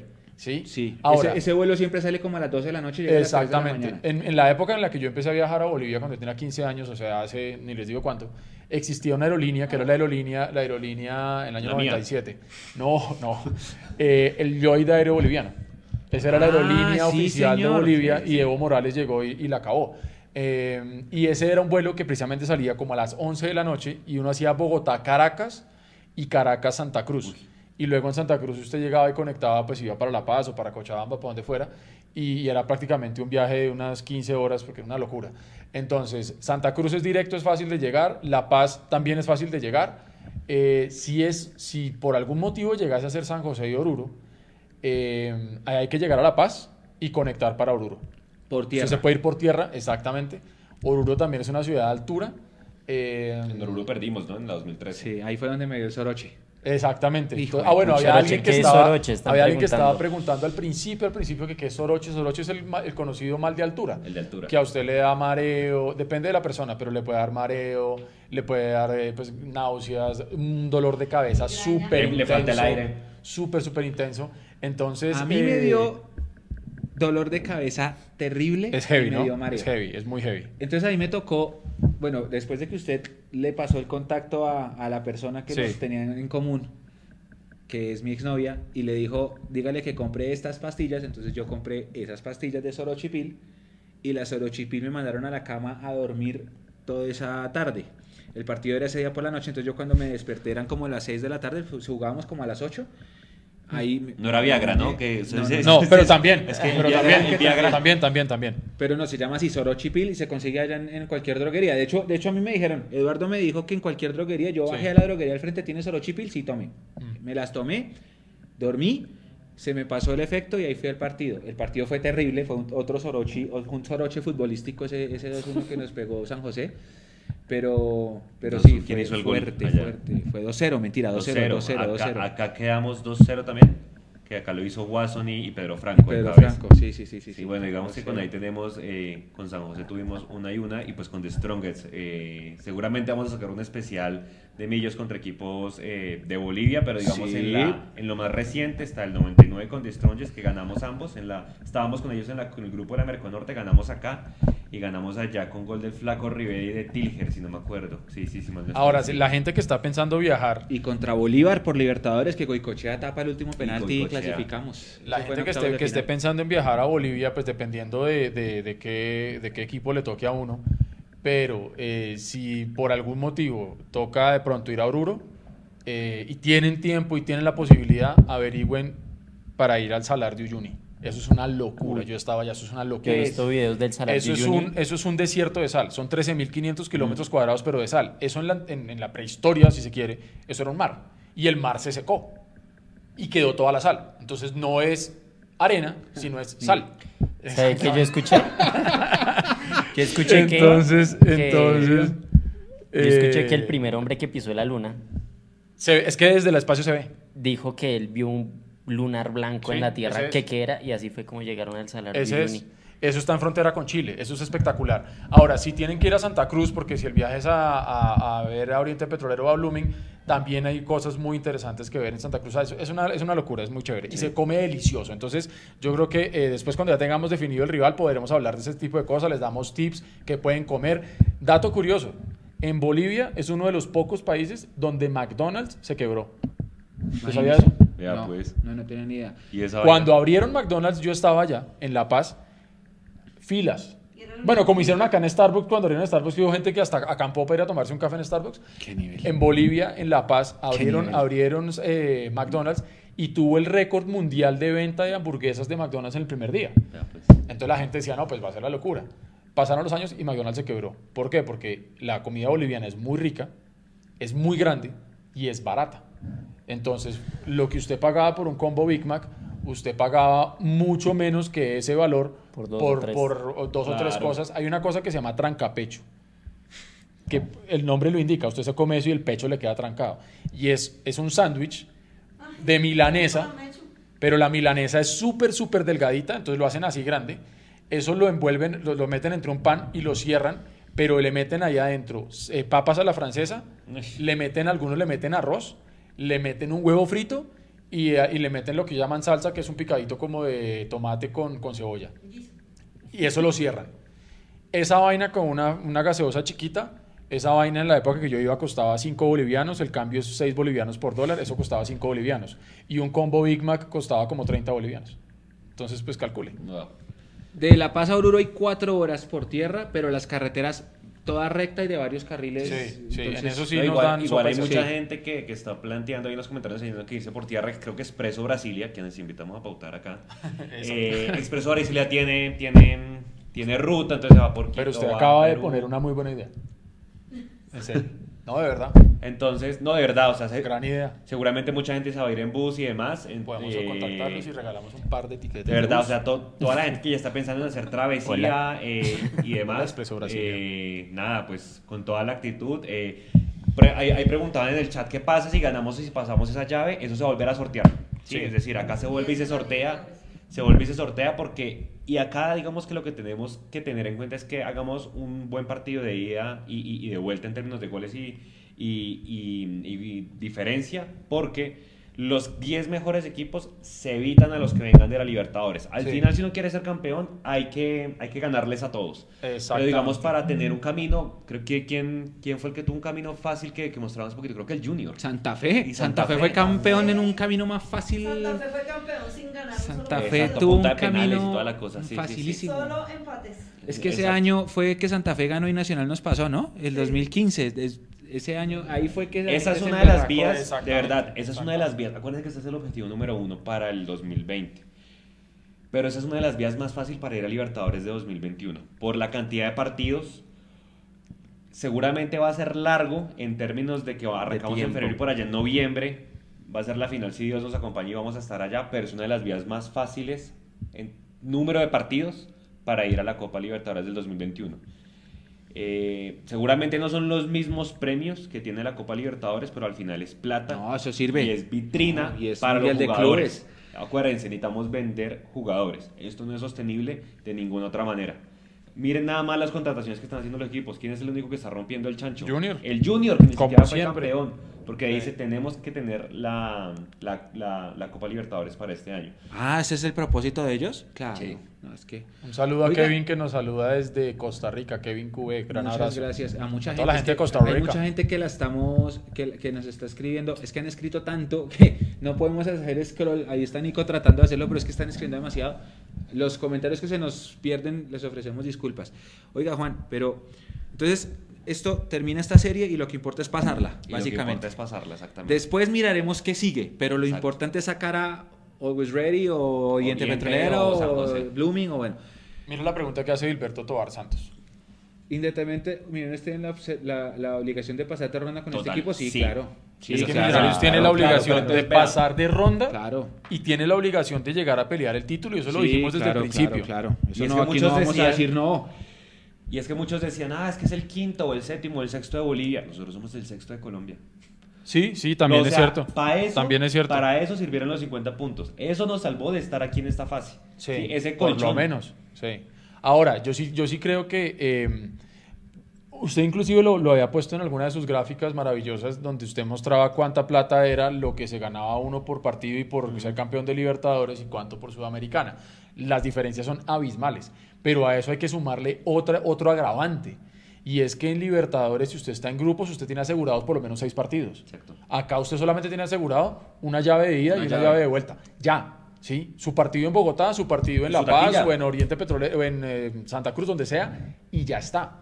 Si luego logra pasar, es otro partido nada más. Vea, vea lo que dice Cristian Pulido. Acuérdense del 2014. Si se gana la Sudamericana, se tiene entrada al Mundial de Clubes, efectivamente. No es 2021, es 2020, porque el otro año que gana la Sudamericana va al, De una al Mundial de Clubes de una, porque para el otro año el Mundial de Clubes cambia de formato. Y va a ser cada cuatro y años, Ya van a, exacto, y ya van a incluir creo que al de la Europa League y al de la Copa Sudamericana, como lo que van a hacer con la Copa América, como para empatar formatos y demás, para dejarla eh, cada cuatro años. Y también lo que usted decía, Surugabank, la Recopa Sudamericana. Eso es plata, y eso es vitrina. y es lo, lo que necesitamos, esas copas para llenar las vitrinas.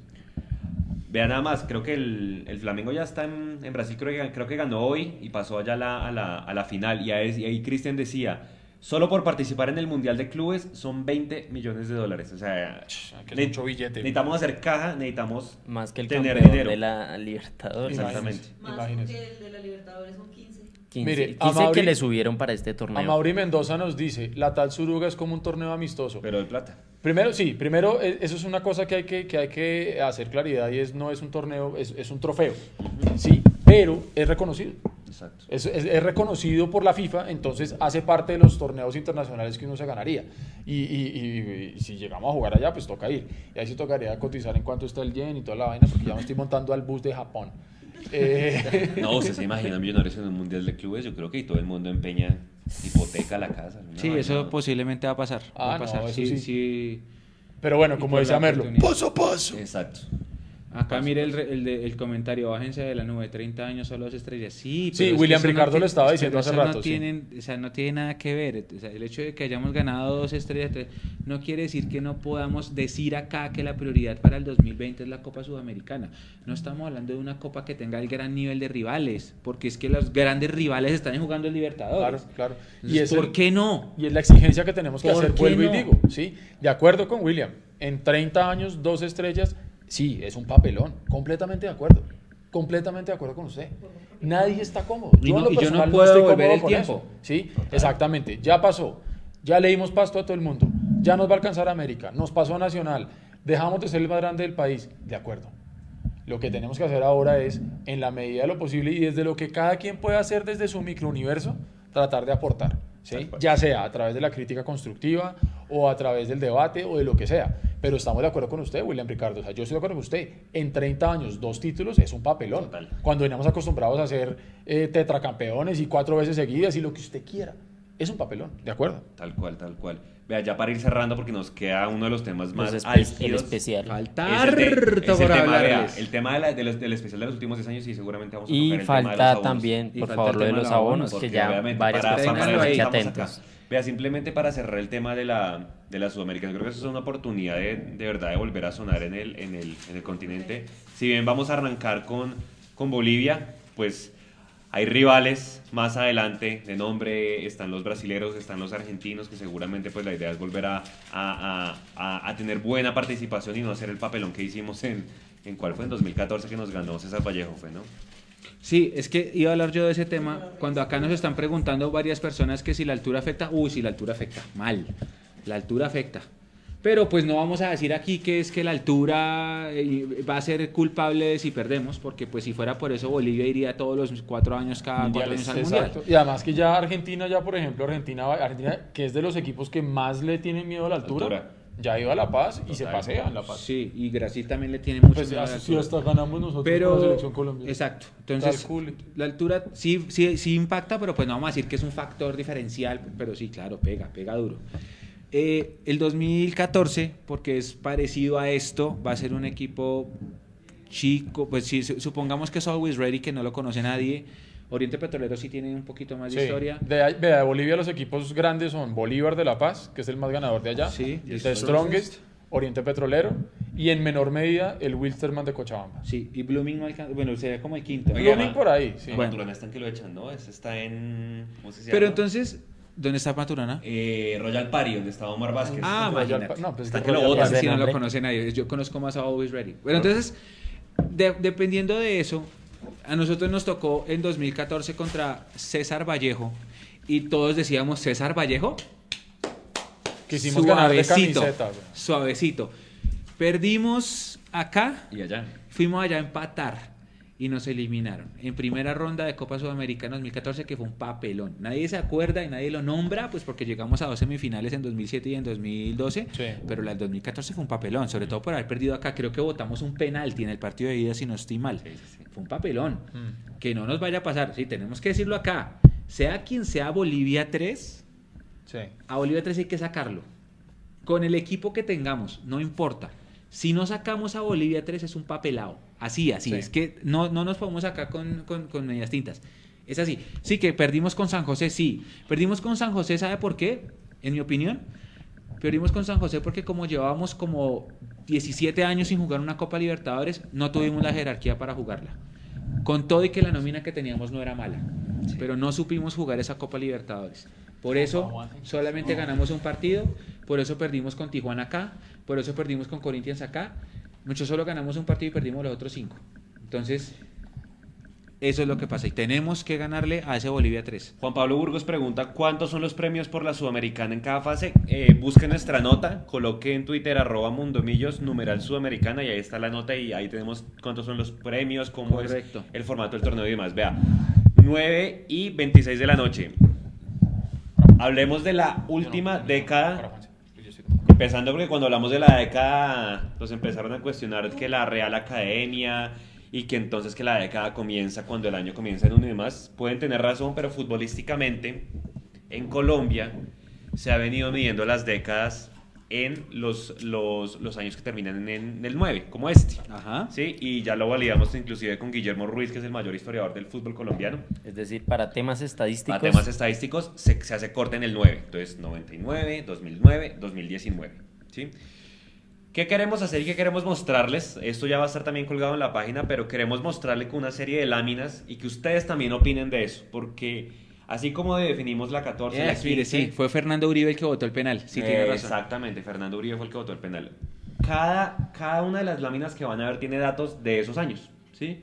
En número de goles, en cómo le fue a los técnicos, Gracias. en cuáles fueron los logros que tuvimos en esos años. Y ahí cuando uno analiza eso, se pega una aterrizada que no se imaginan. Porque uno dice, sí, dos títulos en 30 años, válido. Pero es que resulta que esos dos títulos fueron en esta década. Si usted mira sí, la claro, década del 2000 claro. al 2009, la pobreza. Sí. Kinder de Cortés. es que, hermano, la, la década del 2000 al 2009 Millonarios terminaba 12 siempre y aquí no pasaba nada porque éramos... Y- Nos y íbamos a ir a la eterno, Nos íbamos a ir a la B. Y no existían redes. Y exactamente, Esa es la- esa es la esa es otra la cosa vaina. también, ¿no? Que, que no existía en este nivel de, de cercanía y de contacto. que interacción. cualquier persona puede levantar la mano y decir, yo pienso esto. ¿Sí? Entonces yo creo que... eh, es que ¿Usted se imagina dónde hubiera existido Twitter en esa década? No, eso. No, viejo. Yo, me, yo creo que yo me enloquezco. O me tendría bloqueado el planeta Pero es que hay otro factor que no hemos metido. Uno es el, el sí, no hay, no había redes sociales, eh, sí está bien. Pero la estrella 14, y esto yo sé que aquí me van a putear. Eh, la historia 14, la estrella 14 dañó a muchos hinchas. Porque antes de la estrella 14 la hinchada iba al sí. estadio por amor Tal y cual. ahora está Y yendo al estando, estadio de- por un en el, resultado. y, y estando en el puesto 13, 14 y el estadio estaba lleno. Con Juan Carlos López Millonarios quedaba Vas a 12, eliminar. 10, 12, 11, 13, siempre eliminados, pero no pasaba nada. Había estrategias de mercadeo como las tapitas de Pepsi y esas cosas, Sí. pero, pero la hinchada iba en serio por, por incondicionalidad. Que todo el mundo decía, oiga, estos tipos llevan 20 años sin ganar nada, pero la hinchada tiene 30 mil personas por partido. Y todo el mundo decía, con orgullo, hacemos parte de la mejor hinchada del país. Tal cual. lejos, lejos, porque Medellín fue campeón después de como 45 años y tenemos la sequía más grande nosotros. Ah, no, Santa Fe. Sí. Santa Fe. Pero cuando, pero cuando nosotros decíamos, y la gente decía, mire, 20 años nosotros, eh, 20 años sin ganar, y esta gente, 30 mil personas, 35 mil personas, esta gente no baja, van de visitante, van a Todo. todos lados, porque era mucho, era, eh, en serio la gente asistía por amor. Sí. Lamentablemente la 14 dañó mucha gente, por eso ahora dice, sí, mire, Carlos Palma dice que las boletas eran más baratas, también influye, sí, pero ahora sí ve lo que está diciendo la gente que es que, que los refuerzos no dan, que Tal no sé cual. qué. No, antes a usted le traían paquetes, pero es que no tenemos aquí las gráficas de hace 10, de hace 20 años, pero en serio eran paquetes. Vea, O sea. Jesús Di Filippi era la contratación estrella en el 2004, por favor. Y la hinchada iba y llenaba las laterales y cantaba durísimo con Jesús de Filippi. Por eso, Las ese salidas. término de Oscar, de la santafereñización de la hinchada, Su hermano es también algo, lo dice. es algo Sí, que es una sí. realidad. Eso es Vea, una realidad, en la- perdón. En la década del 2000 al 2009, ¿sabe cuándo fue lo que estuvimos más cerca? El día de las velitas del 2003. No más. No más. Ay, sí, Ah, sí, nos sí, rompieron sí, el corazón sí. muy feo. sí. No más. Muy y creo feo. que de pronto yo creo que si pasábamos esa vez éramos campeones. Porque había buen equipo. ¿Se acuerda Esteban González y Julián Telles? Telles, Pérez bueno, Lindo. Era buena nómina. Es que aquí la gente en Twitter ya está buscando vuelos a Bolivia. Sí, claro. Ya están cotizando para ir a Bolivia. O sea que la Bolivia. cotización va a ser masiva. Ni con Bolivia Ah, bueno, y preparémonos de una vez, preparémonos para el bullying de todas maneras de, de los paisas, de los costeños, que los rolivianos, sí, sí, preparémonos, no importa, viejo, Se la mandé a Twitter. no importa. Eh, Listo, vea, vamos a arrancar entonces mirando cada uno de los equipos de los, de los últimos eh, 10 años. En el 2010, y Mechu lo, lo colocó esta semana, en el 2010 casi que fue la última etapa de, de Luis Augusto García con Millonarios, ¿sí? en el, en- digamos que el, el 2010, si usted me lo pregunta, tiene un tinte anecdótico y pues ahí fue cuando Lucho Delgado se metió el corazón del hincha y fue ese partido con el América que Gabriel Fernández pues cobra penalti, ese señor se lo tapa, ¿sí? ese día hizo gol el Ringo Amaya, ¿no? el Ringo Amaya y, y Carlos Sá y ganamos 2-0 Dios mío, esos nombres. y ahí, y imagínense No, esos nombres. es que- Imagínese, es que usted busca esas nóminas. Creo que usted tiene una foto que me pasó. Sí, ¿no? ahí está, en el, Ah, en el gráfico, en el gráfico, en, en el en- en gráfico la está. gráfica No, ya la va a poner Nicola del 2010, ahí sale Elvis Perlaza. Juan Ovelar. No, es que. Vea, en el 2010 ahí está la gráfica. En el 2010, mire, mire el equipo, por eso la puse. Espérame un segundo que las personas todavía no la están viendo. El, de, el de más talento, ¿quién era? Omar Vázquez, un de ese equipo, vea eso.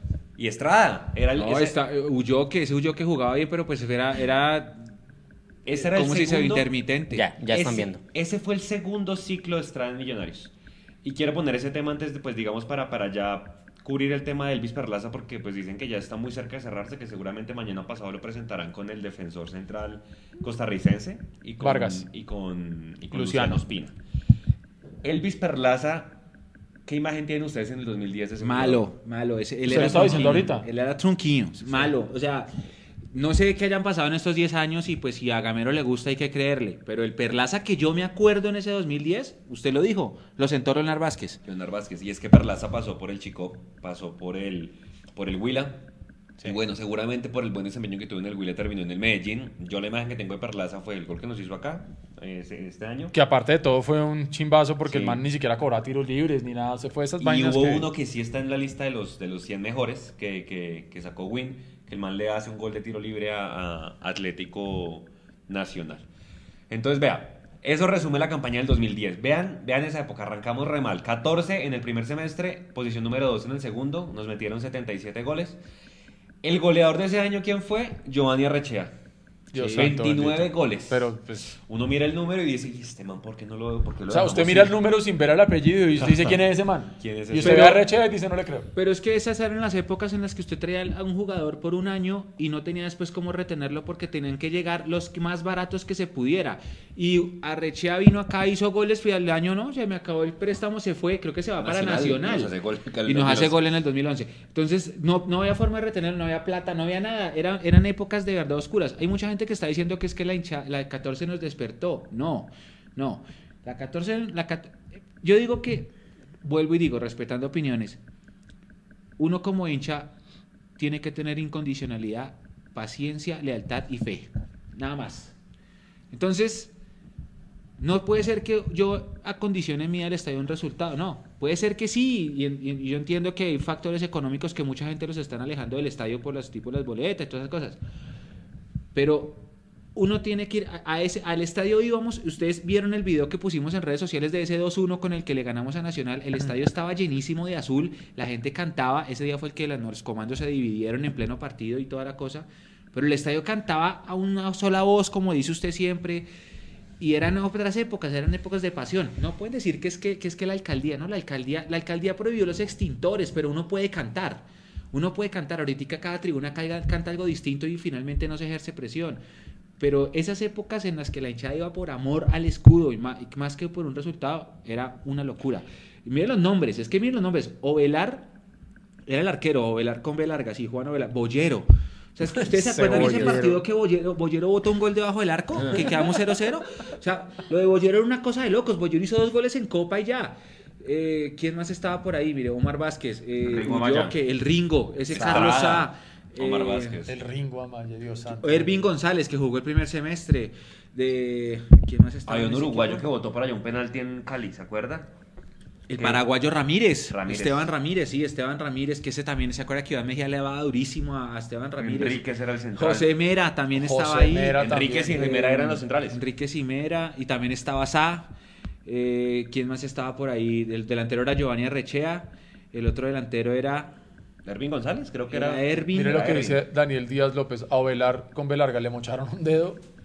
No, Ay, sí, le ese acabó la sí, carrera sí, sí, sí, como cortando madera y pum, se le fueron los Sí, dedos. sí, sí, es verdad. Pero vea, primer indicador que estamos viendo acá, en ese año tuvimos tres técnicos. El Chiqui, que ya decía Mechu, dejó votado el equipo, después agarró Diego Barragán del equipo, 13 partidos, y llegó Richard Páez. Y a partir de ahí comenzó una nueva era de Millonarios para mí. En Sí, términos sí, sí, sí. de, Falucho, vea. de mentalidad, fal- malucho le decían. Sí. Listo, Nico.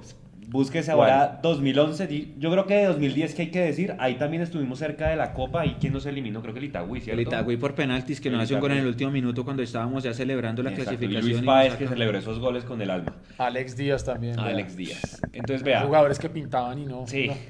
Vea, 2011. Ahí para mí arranca una nueva era de Millonarios. A mí me dolió no haber ganado la liga en ese, en ese año. Sí. Por el equipo que Sí, teníamos. sí, Sí, señor. Vea el 2011 en términos de números. Tolosa, que también uno mira, y Tolotelli, ¿no? Sí, Entonces 25 sí, sí, sí. goles, que sí. O sea, para mí, si usted me pregunta un delantero que, que haya rendido en Millonarios, Tolosa creo que nos, dio- nos dio muchos puntos en ese año. ¿Para qué?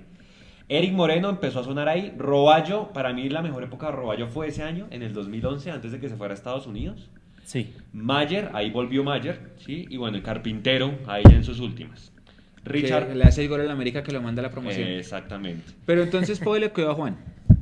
2010 empieza Richard Páez, como usted dice, que es como el cambio, que es José Sí. Roberto Arango, presidente, que trae a Richard Páez. Ahí empiezan a venir mejores, mejores, pues el 2010 no tanto. El día del hincha de Millos, ahí, ahí fue en el eh, 2011. en el 2011. Pero entonces en el 2010 llega el penalti que le tapa delgado al América. Ese partido lo ganamos 2-0. Hace gol Sai y, y el Ringo. Y el Ringo. Imagínese. Sai y el Ringo. Es que Pues, por eso le digo que esos nombres son de no creer. a- a Nelson Ramos tapó en el América. Nelson arquero. Y a raíz de, esa- de ese partido, Millonarios estaba en zona de promoción. Porque una semana antes habíamos perdido con Santa Fe y estábamos en zona de promoción. Le ganamos a, al América y de ahí empezamos a salir, a ganar, a ganar, a ganar. Obviamente nos eliminaron, pero salimos de la promoción. Y luego llega este 2011, que como dicen varios, eh, varios, em, varios internautas, no, el, primer, el primer semestre nos elimina Equidad, que todos Equidad. pensábamos Cosme. que íbamos a sacar a Equidad. Todos decíamos ya estamos en la final, porque acabamos de sacar al Caldas de Osorio, que era el superlíder, A Dairo, que tenía a Dairo y a Watson. Y el campeón es Nacional porque le gana Equidad y nosotros nos saca Equidad. Y en el segundo semestre le es el 3-0 a Junior, que todos pensábamos que ya estábamos en la final y nos ganan 3-0 también allá y nos sacan por penaltis, que vota Mayer y Mayer no vuelve a patear No un penal en tres años. nunca En más. tres sí. años. Y la Copa sí la ganamos, pero creo que esa, eh, esa eliminación del 2011, sobre todo la de Junior, a mí me, me dolió, pues la de Junior duele mucho más que la de Equidad. Las dos fueron lloradas, pero la de Junior fue No, más. no, no, no. Creo que la de fue, fue por inexperiencia, esa inexperiencia que nos ha costado. ¿Se acuerda que un palo, torneos. un palo de Leticiano allá, Tolosa se comió un gol a lo bollero debajo del arco? Yo me acuerdo, Dios mío, allá en, en Barranquilla, pero estaba allá para hacerlo y por allá lo votó. Pero bueno, digamos que en términos de resultados, Richard Páez hizo buena campaña, ganamos la Copa Postobón que nos permitió ir a la, a la Sudamericana el 2012 y fuimos el segundo mejor equipo del año. Sí, a mí personalmente me encanta esa camiseta.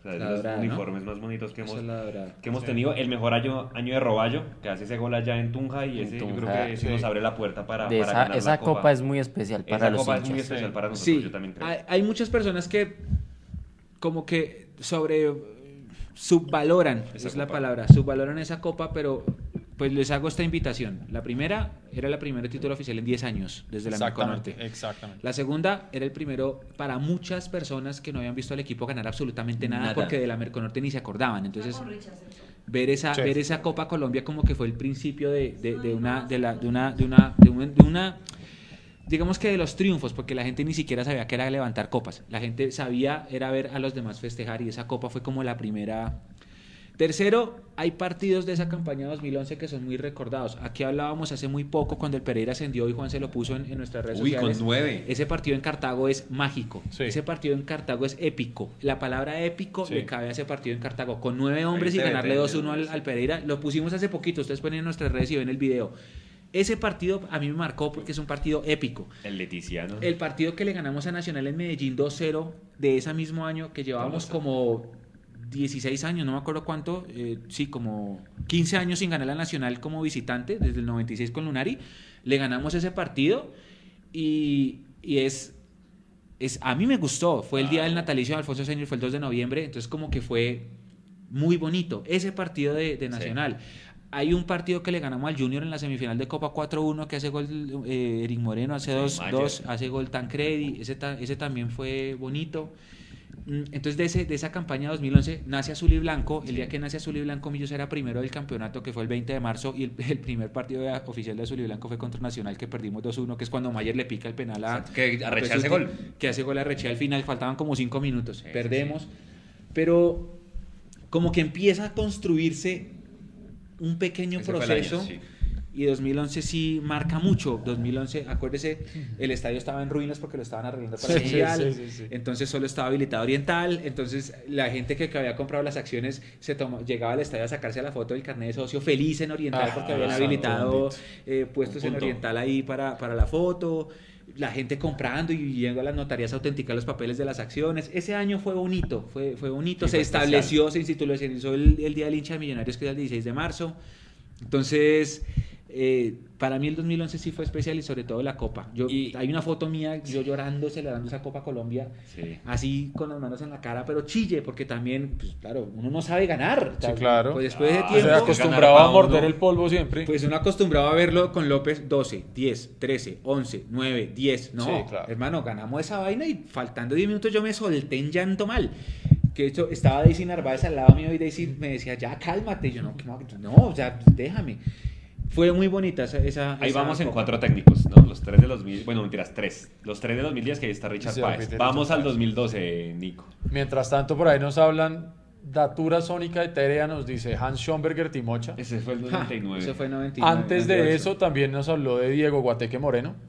Eh, yo cuando estuve en las inferiores yo jugué con Dieguito Moreno. Él después estuvo por Santa Fe, estuvo en el Huila.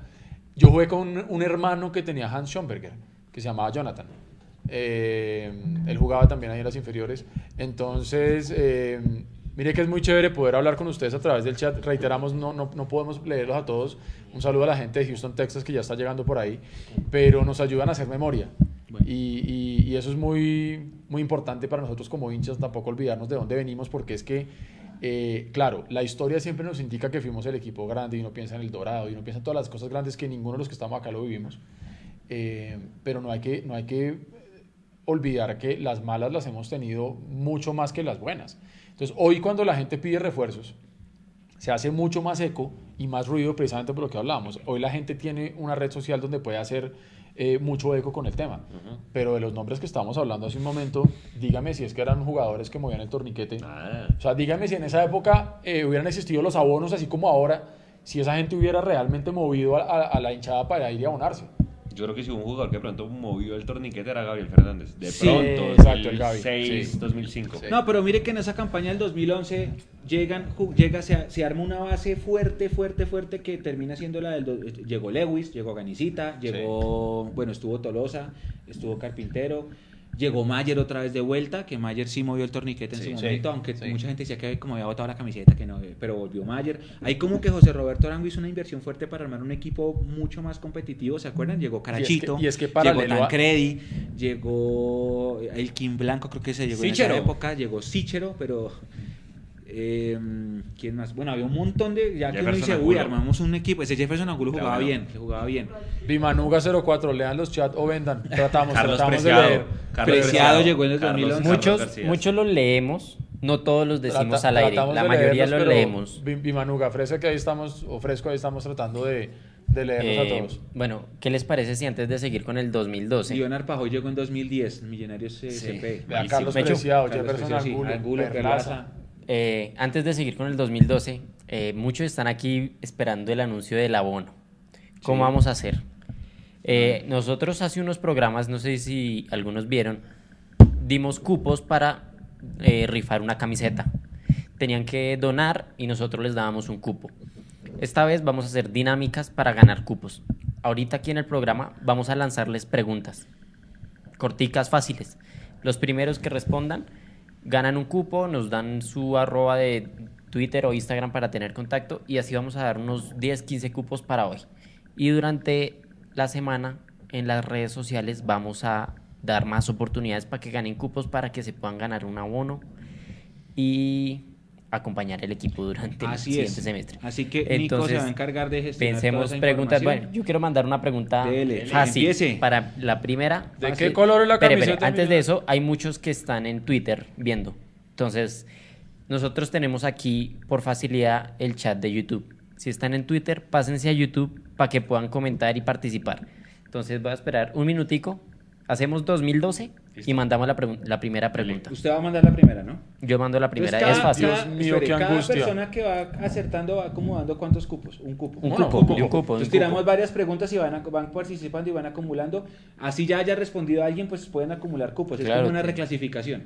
Claro, es Luego un- vamos tirando juego. y tirando y tirando y tirando. Y, el, y en, la, en el recurso de las próximas dos semanas seguimos tirando. Y por ahí, en principios de enero, entregamos el- el- los abonos a los que tengan Por redes vamos a anunciar. Entonces, Espere, pero primero, tienen que seguirnos en todas las redes. claro. Si van a participar y no nos siguen, perdieron. Para que eh, no después digan que, que es que yo gané y tengo los más cupos, pero, pero no nos siguen. Entonces, pero el requisito número uno, tienen que seguirnos. Vea, ahí, ahí hay un comentario que dice Al, Albeiro Chavarro, mientras Nico pone la de la, de la 12, que sabemos de la ampliación del Campino, eso fue algo que sa- salió esta, esa semana. No Por temas nada. de calendario, yo no lo veo tan viable ya, porque es un calendario súper apretado. Miren nada más la, la Copa ESPN, no va a tener el mismo número de partidos que había tenido antes. Sí, porque faltan ahí un par de Porque arranca partidos. muy temprano la liga 2000, 2020. Eso es un tema que todavía no se ha definido. Entonces, si bien está la intención, porque se tiene que tener seguramente el estadio con una mayor capacidad para la Copa América, todavía no se ha definido el, el digamos, cuándo se va a hacer y cómo. Listo, 2012. 2012, vea, goleadores. Espérenme un segundo, pues, del 2012 hay que decir una cosa. Diga, El 2012, dígala. el 2012 tiene dos historias, porque Una es que no cosa. nos vamos a olvidar. El primer equipo del 2012 es el de peor campaña local de la historia de los torneos cortos, que es el que genera la salida de Richard Páez, que es el que trae a Orlando Berrío, que es el que trajo a Cosme, que es el que trajo a... Ay, ¿quién era el otro? Que había una, había una- Ramírez, había no. una política de contratación que había impuesto Javier Álvarez y por eso se había ido El tope salarial, no. Lo del tope salarial aquel que nos fue re mal. Ah, Botello. Era Botello y Ustedes, 10 más. Botello. acuerdo que era Uy, Osorio acuerdo, Botello y 10 vea, pues más. vea, 12 goles. Estuve segundo por Sí, encima señor. de Era. Osorio Botello lo que podía hacer Osorio Botello y 10 más porque estaba... Ah, no, Martín Rodríguez se fue al pasto que nos eliminó acá el 12 de mayo. Eso fue terrible. Esa- ese primer semestre es terrible, pero origina una asamblea extraordinaria en junio en donde salen, ahora sí, creo que la primera oleada de abonos fuerte fue para el segundo semestre de 2012, cuando anuncian a Hernán Torres y ya traen a Johnny, y a traen a. Román, Orlando me río. Eh, Traen a Watson también. a Watson y vuelve Roballo. Y vuelve robar. Pero ese equipo del 2002, el primer semestre, eh, ahí está, puesto 13, lo puso Puesto Juan, 13. ahí lo ven ustedes en la gráfica. Puesto 13 y la peor campaña de local, eso fue terrible esa, esa, esa- ese primer semestre. Ahí hay un, hay un punto de quiebre que es esa asamblea, en donde sale Javier, en, sale Javier Álvarez, sale Richard Páez por petición de la gente, traen a Hernán Torres, se acaba un poquito eso del, del, del tope salarial. ¿Llega Silva Melú? ¿O ya estaba Ahí antes? llega, es, no, Silva ya estaba, Silva sí estuvo desde el principio. Eh, creo que también llega el presidente, ah no. Gaitán ya había llegado, Ya si no estoy mal, ya Vea, estaba. Si hay, si hay un logro que, que hay que reconocerle. Y Urbano, Matías Matías Urbano. Urbano, eso sí, Si hay un logro que hay que reconocer en esta última década, en el 2012, creo que fue el tema de Felipe Gaitán con el tema de la hinchada y el mercadeo. Yo me acuerdo que eso, Sí, las sí. tiendas se abrieron, como que esa afiliación de la marca Millonarios con el hincha. Si ustedes me corrigen, pero creo que ha sido el mejor en ese, en ese aspecto. Ahorita hay una expectativa muy alta con el tema de los abonados de la, de, de- de la campaña, pero en términos de, seguramente donde Millonarios más- ve- ve- vendió más camisetas y demás fue en esa época 2012-2013.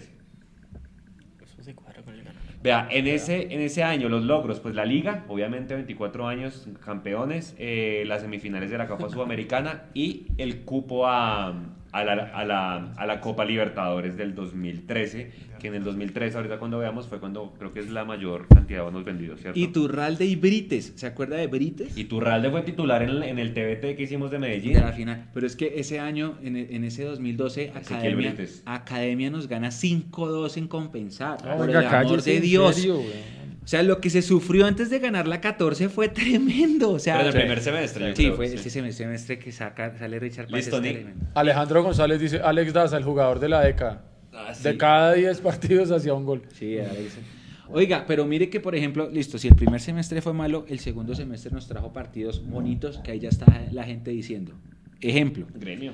Gremio. Gremio Sí. para mí es también un partido épico. Ejemplo, ganar en Neiva después de 10 años, que ganamos 4 a 0 allá, que hizo gol Lewis, hizo gol Tancre, hizo gol Cosme 2. Ejemplo, ¿se acuerda ese partido que fuimos a Paraguay y como no quisieron aplazar, tocó mandar a los sub-20 a Cartagena y ganamos 2-0? Sí. Llevábamos 10 años sin ganar en Cartagena. Sí. Es que ese teníamos Alarcón, una ¿no? Mística. eh, al- El equipo al- estaba al- derecho, el equipo estaba derecho. por ejemplo, el partido ese con el Tolima en Ibagué, que no ganábamos en Ibagué hace Con 15 ese gol de años y Harrison. hace el gol Harrison. Ejemplo, ese 3-0 a Palmeiras. Sí. Ejemplo... El em, 4-0 en Huila, que no ganábamos el hace de rato. Sí. Mm, ese, ese clásico que le ganamos a Santa Fe con ese gol de Mayer, que éramos visitantes, el que Guasón hace un gol y se va y lo celebran los vomitorios de Oriental. Ese Ah, partido sí, también es sí. maravilloso. Mm, bueno, la sudamericana completa creo que también. Entonces como que se, se- se hizo un, una campaña que invitó a, a todo el mundo a soñar. Lo único y que faltó hecho- en esa campaña es que a Pasto fuimos dos veces y nos clavaron tres en cada visita. Iron, Iron nos clavó allá. Iron del Valle jugaba en Pasto. Y de hecho le preguntaban mucho a Hernán Torres en ese momento, ¿usted por qué va? ¿Va por la liga? ¿Va por la copa? Voy por las dos, voy por todo, Sí. hasta donde demos, lo que sea. Listo, Nico, mande la pregunta para pasar al 2013. Bueno, una pregunta fácil. De los eh, arroba, apodo o nombre de tres de los que estamos aquí en la mesa. Uy, El primero que lo mande. Está Se bien. gana un cupo. Está Listo, bueno, está listo. bueno. bueno ahí, toca cuatro. estar, ahí toca estar echando. Cualquiera, entonces. cualquiera. Bueno. Uy, ¿qué uy, pasó? se nos emborrachó la policía. Román Torres también llegó, sí señor. Román Torres. La gente, mire que la gente recuerda con muchísimo cariño el gol de Otálvaro. Es que realmente para mí ese es el gol determinante No, es que... De, de esa final. O sea, poder llegar a la final es gracias a Otálvaro. O sea, eso sí no hay nada que hacer. Ese gol, yo me acuerdo lo que grité yo ese gol, eso fue impresionante. Ojo, la pregunta es o el apodo o el nombre o el arroba de tres de los que estamos aquí en la mesa. En un Tienen solo que ser mensaje. tres, no uno. Solo- Están no uno. uno. Y no, Bueno, pues retirémonos de la mesa. Tres, tres, tres. Tienen que ser tres. Así que, y usted arranque, Nico, a... En un solo mensaje, ¿no? Sí. Porque nos chorrean eso y Nico- no se usted puede. tiene que arrancar y anotar después quién va, quién va punteando. Entonces, esa, esa es por un cupo. Ahorita tiramos. Usted tira la siguiente, Listo. Juan. Va preparándola. Listo, ya está el ganador. Angie Libet. Angilibet Agudelo, dice Mechu, Nicolás, el cholo soy yo. Listo. Listo. Listo. Angilibet ya tiene su, su cupo. Listo. Por favor, tu arroba o el.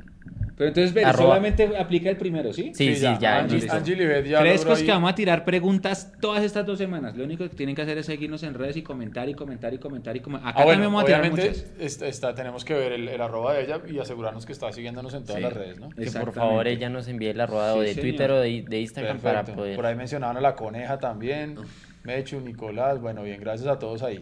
Eh, Bimanuga dice, yo no digo apodos por respeto. No pasa en la nada. próxima participo, No grande, grande, nada, no grande, grande. Li- Listo, Nico, ya, do- 2003, ahí, ahí, ahí es famoso Nico, en esa foto que va a venir Pero, ahí. pero le pongo. Parece el- jugador y todo. Este es el famoso Nico. Ya, en 2013 Espere. yo creo que cometimos un error y fue de pronto haber de dejado la el misma mejor nómina. refuerzo es la continuidad. Exactamente. 2013, ahí Trae- está. Digamos que pues, vino Freddy Montero, lástima que, que, Ay, madre, que, que empezó a mojar tarde, pero el 2013 digamos que costó caro, porque ahí fue el papelón en Libertadores, para nadie es un secreto, creo que los 32 equipos fuimos al 31, no, si no estoy mal, en términos de puntos y partidos ganados de todos los equipos. Esa foto es de un partido que ¿En la final? 2-1. La No, final. Ah, fue la final de la Copa. La final de la está Copa en Nico, ya que parece jugador, está ahí La al final lado de de, la de. Ganicita. Ese día Millonarios perdió la Copa porque nosotros, si, no- si, si Millonarios ganaba, no íbamos a salir vivos del Atanasio. Y Rafa Puentes da razón de todo lo que digo. Y Uy, mi hermano da razón día de todo lo que pesado, digo. Ese día fue el día en que yo más miedo le tuve a la muerte porque me iban a matar. Ah, no, ah, no se iban a matar. O sea, lo, lo que yo vi ese día en, en las inmediaciones del Atanasio fue terrorífico, terrorífico. Yo vi gente hincha de Millos que se desmayó del miedo, vi gente como- que apuñalaban ahí ante la vista de la policía, vi a gente que le rompían la boleta si tuvieran eh, en eh, capota verde porque la llovía. cédula para ver vi si era gente a la que le pidieron cédula y que como no era de Antioquia se le, le rompían la boleta, vi cómo la policía a muchos hinchas que llegaron y que estuvieron en el hotel los, los metieron en un camión con la excusa de que los iban a llevar al estadio y los dejaron en, en cualquier parte de la ciudad y los devolvieron a Bogotá y les rompieron las boletas, fue terrible, terrible. Ese día Rafa estaba conmigo, a nosotros nos tocó irnos apenas acabó el partido, perdimos 1-0 y, y ellos ganaron, pero después con el tiempo decíamos, después de todo lo que pasó, yo tenía a mi hermano en la tribuna y decía, si ese, si ese partido Millonarios lo ganaba, muchos no íbamos a salir vivos, porque yo vi Sí, mucha gente apuñalada sí. y vi cómo me amenazaban por, a mí me amenazaron por redes sociales, me amenazaron por correo, me amenazaron con cosas personales, una cosa absurda. Creo que ahí fue que puse candado en la cuenta de Instagram, si no estoy Sí. mal, porque eh, las amenazas que yo recibí ese día fueron fuertes y ese día sí tuve miedo. Vea, ese día yo sentí miedo. Vea, el 2013 tiene un tinte especial y es que de la década es el año en que más goles metió Millonarios, 111 goles. Obviamente es que pues explica solo, tuvimos a Dairo y a Watson en la Sí, qué delantera. cosa tan brutal. Si bien. Dairo, bueno, borracho, todo lo que le quieran decir, pero pues ahí el tipo la metía en, en, en donde fuera. No es el goleador más importante. Ya con eso que dijimos que Iron por número Sí. de goles ahorita lo vamos a ver. Pero en términos ofensivos era un equipo muy bueno. Era un equipo muy bueno porque teníamos a Eric Moreno. Yo me acuerdo de Eric Moreno en 2013, unos cuadrangulares, un golazo al Once Caldas como Uf, media tijera. sí, sí, sí.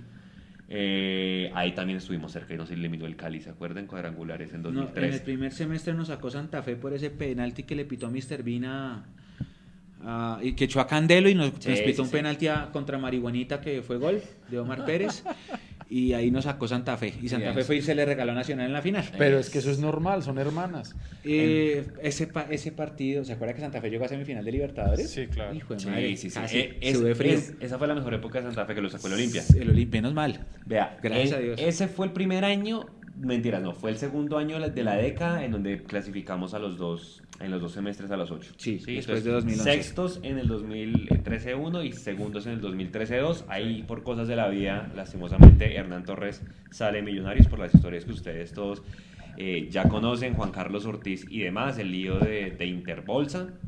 ¿Vale? El logro más importante, pues bueno, cuartos en la reclasificación, nos alcanzó para clasificar a la Copa Sudamericana del 2014. Muchos inclusive dijeron que hagamos vaca para comprar a Dairo, ¿se acuerda que decía? Sí, sí, sí. Uy, sí, claro, sí, en una sí. asamblea. Eh, exactamente. En una asamblea. Dairo- Pero, pero Usted hablaba con Aguardiente en ese- Néctor y en ese, quedado listo, en ese semestre Que los llegó, invitamos llegó a. Montero. Efectivamente, como usted decía, Montero aquí no se acomodó a pesar de que ¿cuántos goles hizo? Ah, ahí está, 10. Ahí está. Hizo ¿Qué? 10 Eh, goles 10. en un semestre, que no es una cifra mala. Ahí está contando Liga y Copa, ¿no? Sí, todo hizo sí, gol de ahí es Copa todo, también. sí. Pero el, hom- el hombre no se supo acomodar acá y era un buen refuerzo. Y de ahí trajeron a Leudo. Oiga, Leudo fue campeón en Perú ahorita hace poquito con el Binacional. Con el binacional que va para, para Libertadores. Sí, sí, sí, sí. Leudo fue golea- eh, campeón ahorita en Perú. ¿Quién más vino en ese año, en ese 2013? En ese 2013, pues Freddy Montero. Montero. Que se que, que, que despegó tarde. Ese man que está ahí al lado de Lucho Delgado, que es Ander, y Cadavid, que es Anderson Zapata. Ah, vino Zapata, vino Cadavid, sí señor. Mm, ¿Quién más estaba en esa? Ahí, Ya qué pena que tuvimos problemas ahí técnicos No, no, con no, el no. Eh, ¿Quién más? ¿Quién más? Anderson Zapata. Zapata lo trajo de Torres, lo trajo a, a, a, a Cadavid. Johnny Ramírez ya estaba. Ya estaba Johnny. Mm, ay, había otro volante, ¿no? Porque No, ya estaba, porque- Tancredi, oh, había exacto, alguien estaban más. todos. En el segundo semestre llegó el, mago, el mago Ramírez, Y que llegó se lesionó. Dairo en el segundo semestre. Llegó Dairo. Que ahí dura un año. Dura Rufai también llegó, Rufai sí, señor. sí, señor. Yo. A Rufai lo trajeron para, la Copa. para la Copa. Y tapó, el, Sí, tapó, yo me acuerdo. Y, y Rufai hace el penal con el que sacamos a Fortaleza en la Copa en los penales. Y luego lo pusimos a llorar. Y luego hizo. Ah, le ganamos 6-1 al Real Cartagena, que Sí, es la- no metíamos domingo. 6 goles como el del Sí. 96. Dairo que como hizo, Hizo como 3 cuatro. Dairo. Mm, sí, creo que sí hubo eso, ¿no? Lo que usted dice, que se, se, se Ese apostó año, a la continuidad del ese plantel año, y- ese año eh, creo que fue el año que más abonos ha vendido Millonarios en toda sí, su historia. 17 mil vendió. 17 mil abonos. Porque contaba la Copa eh, Libertadores. ¿Qué pasó en esa Copa Libertadores, Mecho? Que nos fue como que- un as. Sí, o sea, yo creo que, que seguramente la inexperiencia... No, la inexperiencia nos mató. Porque hay Corinthians, yo me acuerdo que, nos- que, nos- que ahí fue cuando salió la bandera más grande que, la, que O sea, con, ese, con es que Corinthians. acuérdese que gana- gan- vino, vino Tijuana con Dubier. con Dubier Riasco hizo, Y nos ganó hizo acá. la fiesta. Que de hecho, eh, ahí cuando vino Dubier le empezó a echar el ojo a, Dairo, pues Dairo se va para, para, el, para el Tijuana en el 2014. Y, y- y- y- y exacto. Y, y luego em, Riascos bota el penalti con el que al Tijuana lo elimina el Atlético Minero, que creo que fue el campeón. A mí me dolió mucho esa salida y ese año por un tema, y es que yo creo que es el, uno de los lunares, pero si no el más grande de la, de la década, y fue el tema que sale Hernán Torres y se inventan el modelo de los españoles. Sí, ahí se Es acaba que el ahí, proceso. ahí empezó, ahí empezó muchas de las cosas que hoy en día la gente de Mirar no entiende, la hinchada. Y, y para mí era completamente innecesario. Mm. Eso se nota que era así como cuando los políticos son elegidos, que tienen que pagar favores políticos, ¿no? Entonces, venga, no sé, al sindicato de, no sé, de que los que hacen buñuelos, voten por mí y entonces yo les voy a conseguir, les voy a sacar un decreto para que la harina de los buñuelos sea más barata. Yo qué sé, güey. Sí, unas cosas que uno dice. Ahí era una vaina que a mí me parecía que estaban era pagando algún tipo de favor, alguna cosa rara porque no necesitaba millonarios una Y vaina. vea, y vea lo que nos cuesta hoy en día. Estamos en un litigio por el tema de la demanda por haber pagado en euros esa, esa Exactamente. indemnización. Exactamente. Nico, si quiere váyase buscando 2014 para mirar 2014 y, Y tire la pregunta- Y ya ahorita mandamos la, Ok. la pregunta. Vea, 2014 ya empieza Oiga, la- sí, lo del vuelo charter de Santa Fe, que ah, claro, Andrés ¿Qué? Buitrago. ¿Se acuerda que cuando Santa Fe jugaba la, la semifinal de la Libertadores dijeron que iban a mandar un charter con hinchas y que como solo salieron 35 lo cancelaron? Sí, sí, sí. que todo el mundo decía en redes, no son, no son, sí, no son amargos, son 35, una cosa así. Sí, sí, sí. Claro, ¿cómo olvidarlo? Ese, ese partido. No pudieron llegar a un charter, me acuerdo, sí. Sí, sí. Oye, y esa, esa, um, ese- esa serie contra Fortaleza en la Copa fue terrible porque Sí. habíamos ganado 3-1 y en el partido de vuelta perdemos 3-1 también. Terrible, nos fuimos a penaltis y 2014, casi. vea, do- do- do- 2014 también fue una camiseta muy bonita. Sí, En esa es muy 2014, bonita. vea, ahí está Somos en la nómina, embajadores. ahí la, Sí. en la nómina llega Javier Reina, que ahorita creo que va para la América, por ahí están diciendo. Sí, están diciendo. Eh, a mí nunca me pareció, sí, o sea, nunca se pudo echar el equipo al hombro. Aquí no despegó. Ahí Pero está. es que si usted se pone a mirar ahí, hemos hablado de nombres que unos que nada que ver y otros que usted dice tendrían que haber rendido. Sí. O sea, el caso de Javier Reina, un jugador bien. Hoy miremoslo aquí nomás, nuestro caso con Montoya. El caso de, de Montero, que por ahí alguien estaba diciendo que Montero no rindió porque, porque se trajo, fue todo un reguero de perros de Estados Unidos.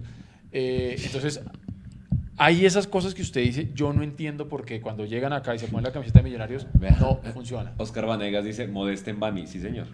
Ah, Y- gran- y grande, Wesley. grande, Pero modeste. eh, él, se, él se echó el equipo al Y no lo hacía mal, Ay. No, yo en Bami, soldado en Yo Bami. se la pasaba riéndose todo el tiempo. Yo no sé si En entendía o no lo que le decían, pero el man se la pasaba ¿Y riendo. se acuerda que el man ponía unas fotos Sí, sí, en sí. las redes súper chistosas? Sí, sí, sí, Que sí, como, sí. Si, como si fuera como modelo de diseñador, yo qué sé. Vea. el man vivía cagado de la risa. No, el tipo con esa panza recibía la pelota de volante 5, Y la entregaba miraba la cara y pe- pegaba un cambio de frente perfecto que rompía esquemas, pero con un Sí, pelotazo sí, así sí, de una sí. abría la cancha. Era muy bueno en Bami, muy bueno. Wesley, sí Wesley era López. un Él, paquetazo. él fue la López. columna vertebral del equipo. Ah, por pues en tiempo. 2014 no fue que este Lillo iba a traer a un man español que por allá estaba acosado sexualmente. Ay, sí, también. Sí, sí, sí, sí, sí, sí, sí. Ese era Braulio Nóbrega. También es cierto, Braulio sí, Nóbrega. señor. Vea, ahí ese, ese también, vea que ahí creo que fue el segundo ciclo de Alex Díaz, ahí está. Sí. Yo no sé si el tema de los segundos ciclos en Millonarios haya servido, hay algunos que les sirvió, a otros no, por el tema del Elvis Perlaza. Entonces ahí, ahí, Ah, pero mírese, por ejemplo, el segundo de Mayer. ahí. Ah, claro, exacto. Es que ahí, Pero sí, eso, eso sí que entra el diablo y escoja.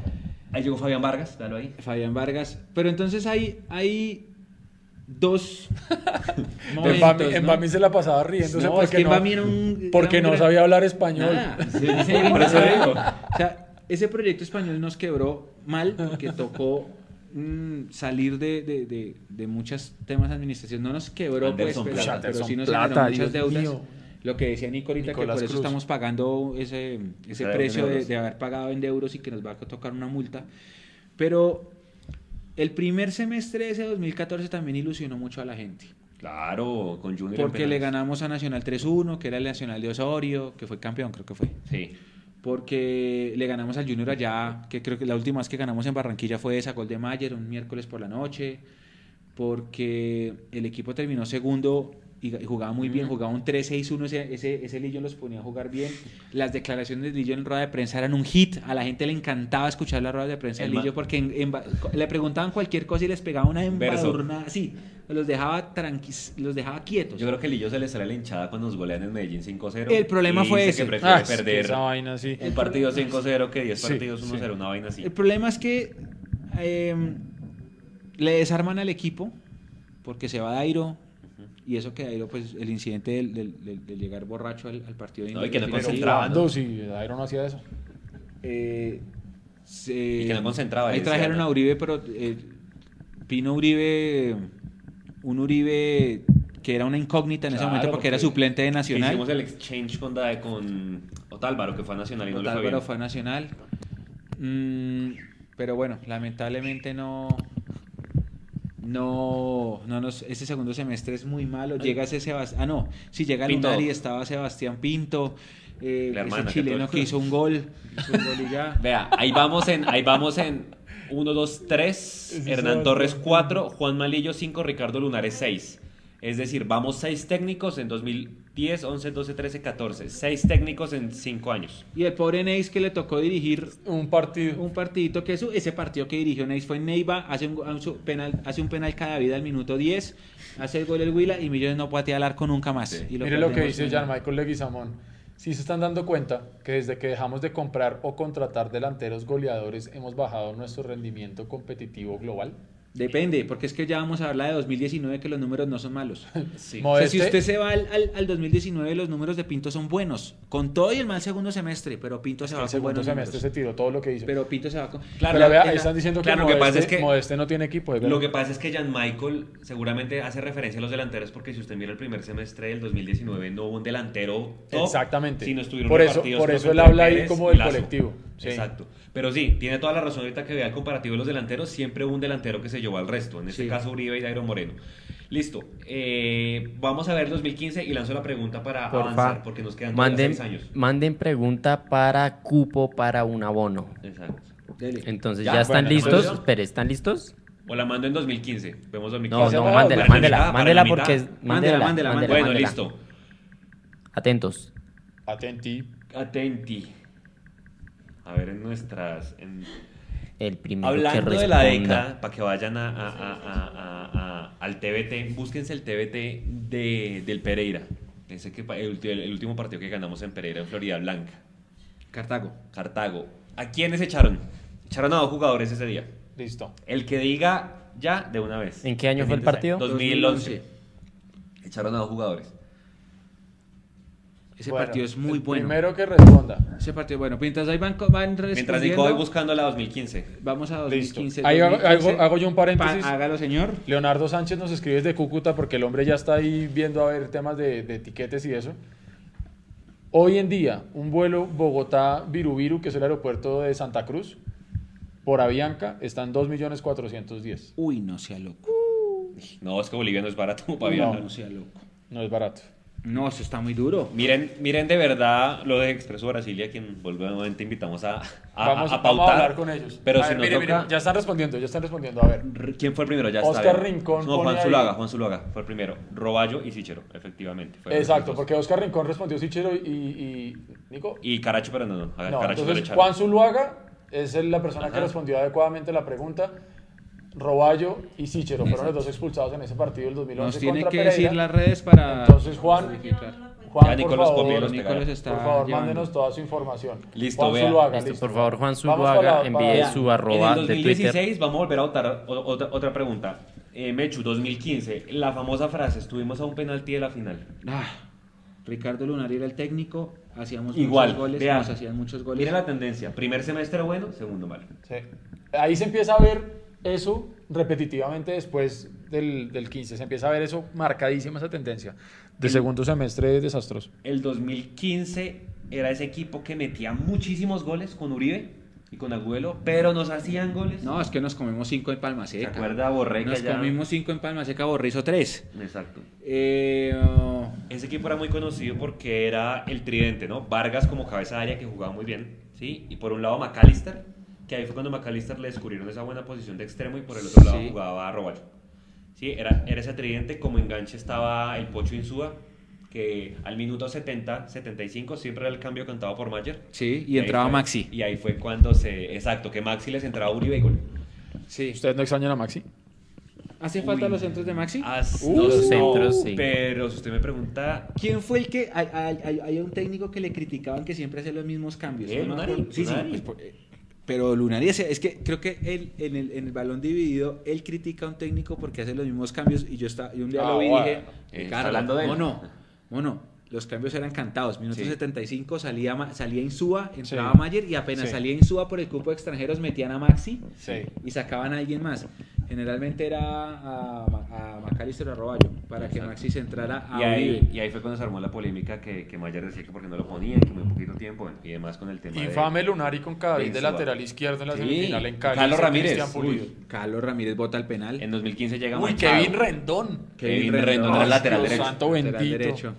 Pero vea, eh, yo creo que hay algo que- a- anecdótico en el 2015 que también papelón porque quedamos sextos en la reclasificación, nada de torneo internacional, fue el clásico que le ganamos a Santa Fe, ¿no? Al, al Santa Fe de Jerry Mina.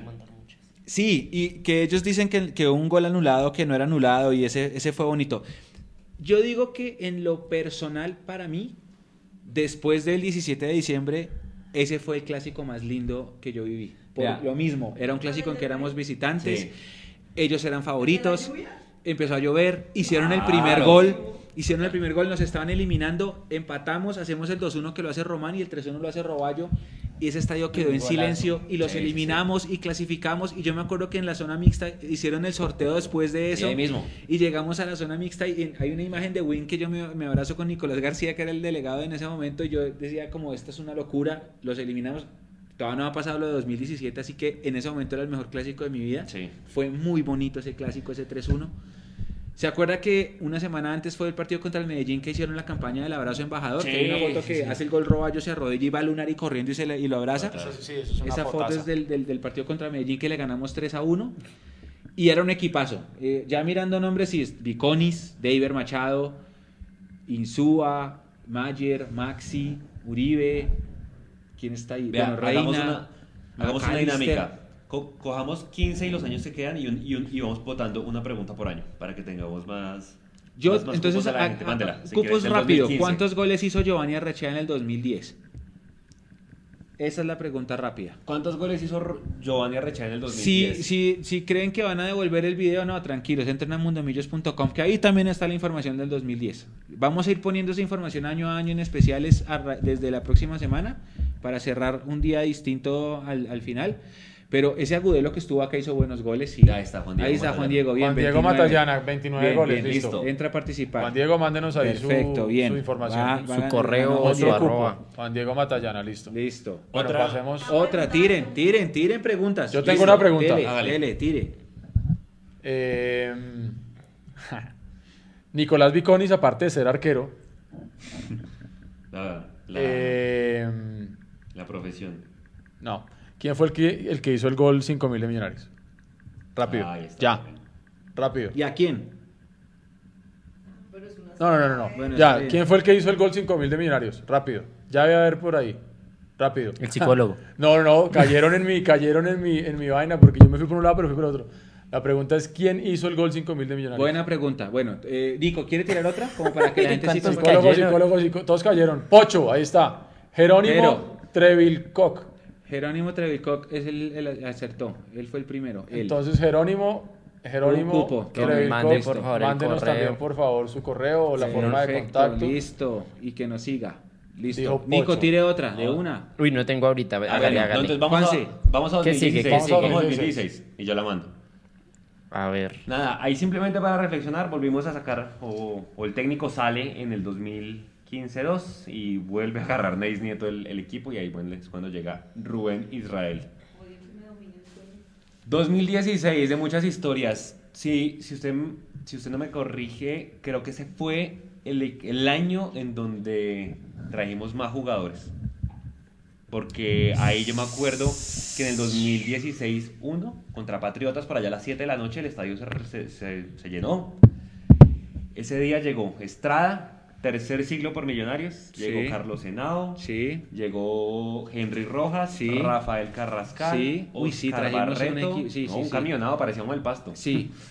Porque- El pasto que trae como de a 10, de a... Ellos de- sí, desmantelan el equipo a cada rato. Pero vea, eh, fue un buen año. Rangel creo que se destapó en ese, Rangel. en ese primer en ese primer semestre del 2016. Era un buen equipo. Yo me acuerdo que le ganamos a ese Nacional de Reinaldo Rueda, ¿se acuerda? 2-0. Sí. Que Nacional tenía a... ¿A quién tenía? A, ¿Cómo es que se llama? A Ibarbo, tenía a Berrío, a Copete. Bueno, el equipo Pues ese fue el, Nacional. el Nacional campeón Libertadores. Claro, pues... en- Y le ganamos ese- 2-0, sí, me- en- 31 de marzo, en si no estoy mal, fue de partido, sí, sí, sí. Nada, ahí, ahí vea que los goleadores, pues Iron del Valle llega en el segundo semestre de ese año a reemplazar a Rangel, que nadie le tenía fe a Iron, que porque venía del América eh, y demás. Ah, A sí, Iron- que venía de la B y que no a Iron qué. lo compramos, literal fue el último delantero creo que se compró.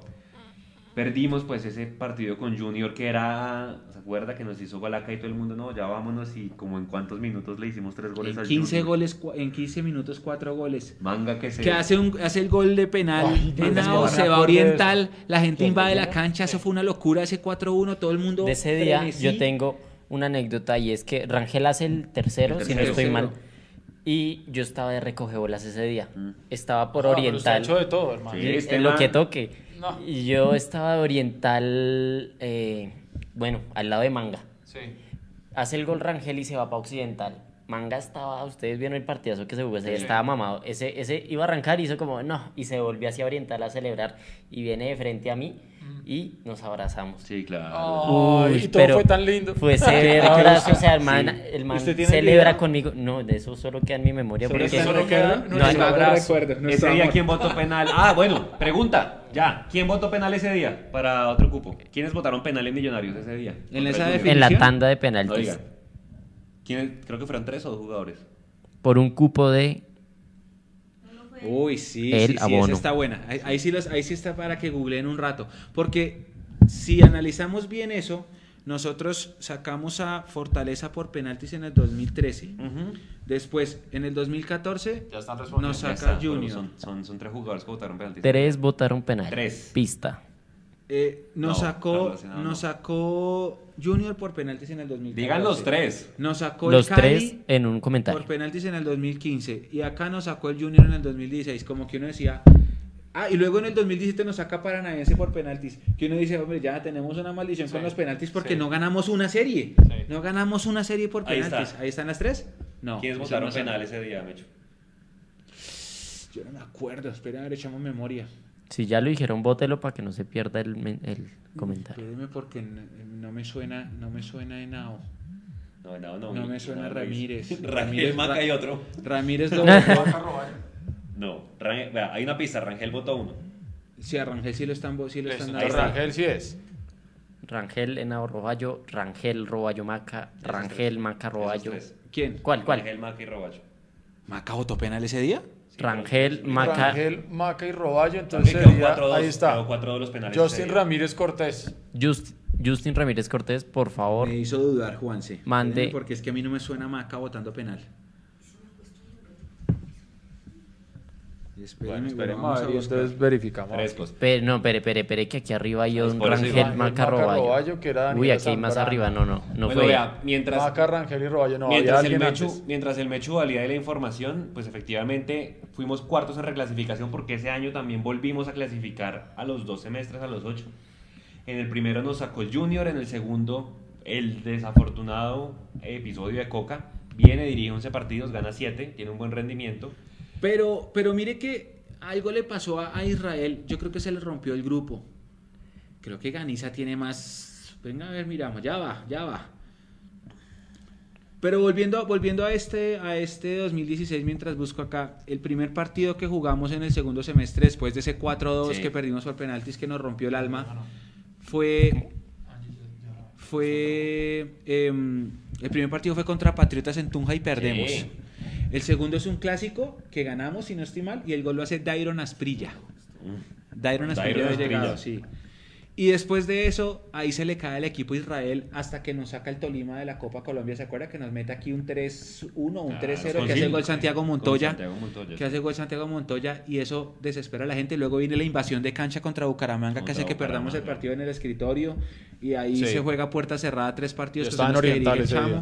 El Chamo dirige esos dos, esos tres partidos, dos fueron a puerta cerrada y uno fue en Medellín contra Nacional que vota de penal Carlos Henao, que perdimos.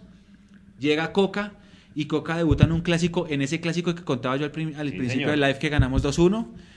Y, y arranca esa, esa época y cuando llega Coca se dispara Iron y empieza Iron a hacer gol por partido que hizo gol como en siete partidos seguidos que fue el récord del creo que es el récord de la década y clasificamos a las semifinales le ganamos 2-1 a Nacional y nos sacan en el último minuto que nos meten Sí, sí, 3 a señor, sí, 0. validado. Fueron, fueron, fueron, tres, fueron tres que votaron, Manca, Roballo y, y, y, y Rangel.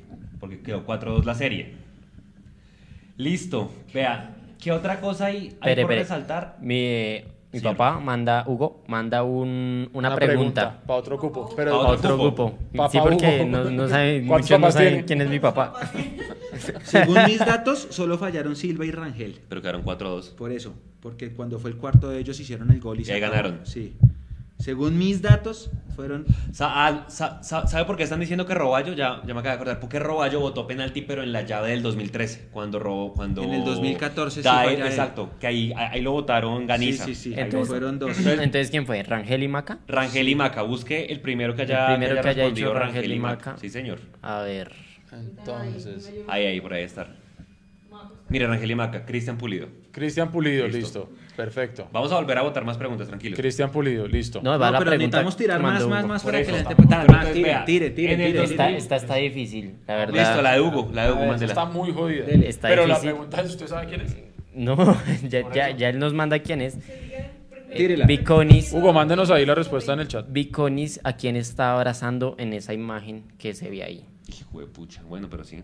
El que conoce al, Hágale de al pronto un zoom ahí para que la gente pueda de pronto ver un poquito Y mejor. por favor, Cristian Pulido, que nos mande su contacto. la de 2016 Esa, esa foto que está ahí. ¿A quién está abrazando Nico Viconis en esa foto? Obviamente no es Roballo, ¿no? El que está al otro lado. Porque van a responder Roballo, ¿no? El que está a la mano derecha de Viconis. ¿A quién está abrazando? ¿Quién es esa persona que está ahí? En esa fichita que estamos viendo ahí. Para mandarla. Vea, voy, voy a mandar otra mientras, mientras busca. Vea, sí, sí, pero digan el, el nombre. no fue este así Bueno, sí. no No, pero por liga. Joder. Ah, ok, listo, ya. ah por liga Sí. Bueno, ahí nos dicen que a Roballo, no, ya les dije que no es Roballo. Eh, Ya, ahí está, tercer arquero Camila Pérez. juvenal. Ahí está. Camila Pérez, sí señora, le pegó. Sí, el psicólogo. El Edwin. psicólogo El Edwin. psicólogo Edwin. Sí, Bien. Camila Pérez le pegó a Vea, la pregunta. Y gran pregunta de Hugo está- también. está, está Y- bien, y de Camila. una. Edwin Vea. el psicólogo, muy bien. Cristian Pulido y Camila Pérez, por favor, Pérez. que envíen su Sí, manden contacto. sus, sus datos, ¿Cuál? por favor. Otra pregunta ya para cambiar de año. rapidísimo Hablando de Henry Rojas, ¿de qué es? Henry Rojas llegó en el 2016 a Millonarios. ¿A quién le hizo el primer gol por liga Henry Rojas? Por liga, porque ¿A él qué hizo equipo? antes por Copa. Tienen que ¿A qué decir el, el- el rival de liga, de liga, porque el primer gol de él se lo hizo a Bogotá por Copa, pero esa no cuenta. Entonces tienen que buscar cuál hizo por liga. Listo. Nico, si quiere pase ese. Bueno, ahí simplemente, pues, anecdótico. Coca viene, dirige los últimos partidos. El Chamo Serna y le tocó agarrar el equipo. Creo que alcanzó a dirigir tres. Y mire cómo es la vida le con empató a- nosotros. Ah, no, fue perdió con Nacional. Na- eh, mi, Coca le gana a Nacional 2-1, pero Nacional está jugando con un equipo de de, Chapecoense. de sub-20 por lo del tema de, la, de que se iban al Mundial Ojo de que Clubes. están mandando Ya equipos. están empezando a responder. Oscar, Tu, tu, tu, tu, tu. Oscar No, Vanegas. no, no. Ah, sí, Oscar Vanegas, ganó Oscar. Oscar Chico. Vanegas, al Chico. Muy bien. Chico. Golazo desde Punto para. Oscar. Creo que lleva más de uno ya también como Camila. No, No, no, no. ¿Es el primero? Ah, bueno, Oscar, bien ahí, Listo. mándenos sus datos. Eh, bien, vamos a la, a la, a la siguiente. Y ese a Nacional, la siguiente, yo Nacional, yo tengo juega el partido de vuelta ah, que fue posterior a lo de Sí, Chapecoense. Y poner a titular. Pone toda la pesada. Hasta el minuto 88 íbamos 1-0, se da la penales, nos hacen el 2-0, nos hacen el 3-0, nos eliminan y se van. Y luego juegan con un equipo sub-20 contra Santa Fe, Santa Fe les mete 4-0 en Medellín y queda campeón. Queda campeón. Esa fue el 2016, lástima. Ahí Coca abandona el barco. Y nos deja tirados así otra vez dos más técnicos. Vaya, vaya contabilizando a alguien. Eh, ¿Cuántos técnicos eh, Y hemos- entra hemos tenido? Don Miguel Ángel Russo. Entra don Miguel Ángel Russo. Y pues nada, ahí ya los datos explican solo que logramos ahí. Iron del Valle, segundo año goleador. Sí. Pues, ahí ya vamos en 32 goles, 16 del anterior más este. 32 goles, ¿sí? Eh, Riascos Dubier, 11 goles. Harold Santiago Mosquera, 9. Macalister, 7. Y Cadavid, 6. Eh, vea que no hemos hablado en, esas, en esos años cómo ha sido la venta de jugadores. Creo que solo Pedro Franco. Pedro Franco. Hasta, sí, no hemos vendido más. No. Eh, Pues a- a Santiago Carrascal. A Carrascal. A Carra- bueno, Carrascal. sí, a Carrascal, pero, pero a Carrascal no lo vendimos en el 2018, pero hasta antes del 2017, que es cuando A vendemos a, a Pedro y ahí ya vendimos a, a Harold Santiago, Exacto. A Pedro, que todavía sí. tenemos un 20, ¿no? De Harold A Santiago. ver, a ver, ahí está Iron y ese equipo del 2017 creo que inolvidable. Inolvidable por varias cosas. Primer semestre nos eliminó otra vez Nacional en el último vez, minuto, que Russo Ahí nos dice... están diciendo que las preguntas están muy difíciles. No. Les voy a hacer una pregunta muy fácil también. Hágale. Mandela, mandela. Hablando de, de- del capitán Andrés Felipe Cadavid del año 2017. Ese man se graduó hace poquito de algo. Él es Ah, sí, profesional en otra cosa. Díganos, ¿cuál fue la carrera que estudió Andrés Felipe Cadavid? Uy, Andy Polo. no Uy, me está en... acordaba. re- Claro, Andy Polo... Uy. 2014, y ahorita es de la selección. No, y cuando... consentido de Gareca. cua- Sí, el tipo cuando yo vi la foto en el álbum del mundial, Mundial. yo decía, no ser, estoy a tiro de que nos saliera el equipo al Andy Polo también lo vendimos. Andy Polo, Andy sí Polo, señor. sí, Andy y hoy selección peruana. Comprado y vendido. Siempre ha sido selección, siempre. Siempre ha sido Bueno, selección. Siempre. venga, no, no respondieron. No. Casi, No, casi. Mm, casi, No, no, casi. casi, Por ahí no casi. es. No, no. casi. Sí es... Es por la- ahí, es, es por ahí, esa es- pero esa no es la el de la Esa es. Jerónimo, Ahí le está, pegó. Jerónimo le pegó Segundo otra vez. punto para Jero. Comunicación social, exactamente, Esa fue, sí. le pegó. Porque para, para, para los amigos que respondieron, para ¿Qué? los amigos que, que, que respondieron periodista, eh, No la comunicación social tiene varios, varias ramas. Exacto. Usted puede ser comunicador social enfocado en producción audiovisual, producción en- radiofónica, en periodismo, en comunicación organizacional, eh, en producción editorial. Entonces, la respuesta correcta es Jerónimo Trevilcock, que nos dice comunicación social. Esa fue la carrera que estudió Andrés Cadavid, que de hecho, si mal no estoy, se fue por el lado de medios. Sí, Ajá. vea, en 2017 pues Traqueto. nada, que hay que resaltar que, que- Jonathan Calderón dice traqueto. que hay que resaltar la tragedia de Matías, Matías, decir lo mismo. Matías de los Santos llega a reemplazar a Pedro Franco que se va para Turquía otra vez porque Pedro Franco eh, estaba a préstamo por un año, del 2016-2 al 2017-1. Sí. Eh, ¿Quién más traemos en 2017-2? Ria- Riascos. No, Riasco ya estaba. Ah, Riasco ya estaba. fue goleador del primer semestre. Claro, lo que pasa es que el man se jodió la clavícula por allá en Barranquilla cuando nos eliminaron de la Copa, ¿se acuerda? Sí. De la Copa Águila. Eh, No, sí fue. ¿A quién más trajimos? Jair Palacios. Jair al Palacios llega principio. En el, en el Palacios llegó al 2017. principio. Los Banguero también llegó a reemplazar a David Machado, que se, que se había ido. Sí. Eh, ¿Quién más estaba ahí? Duque, pues Duque la Duque. revelación del 2017. Eh, ¿Quién más llega ahí? Creo que en el segundo semestre llega solo Matías.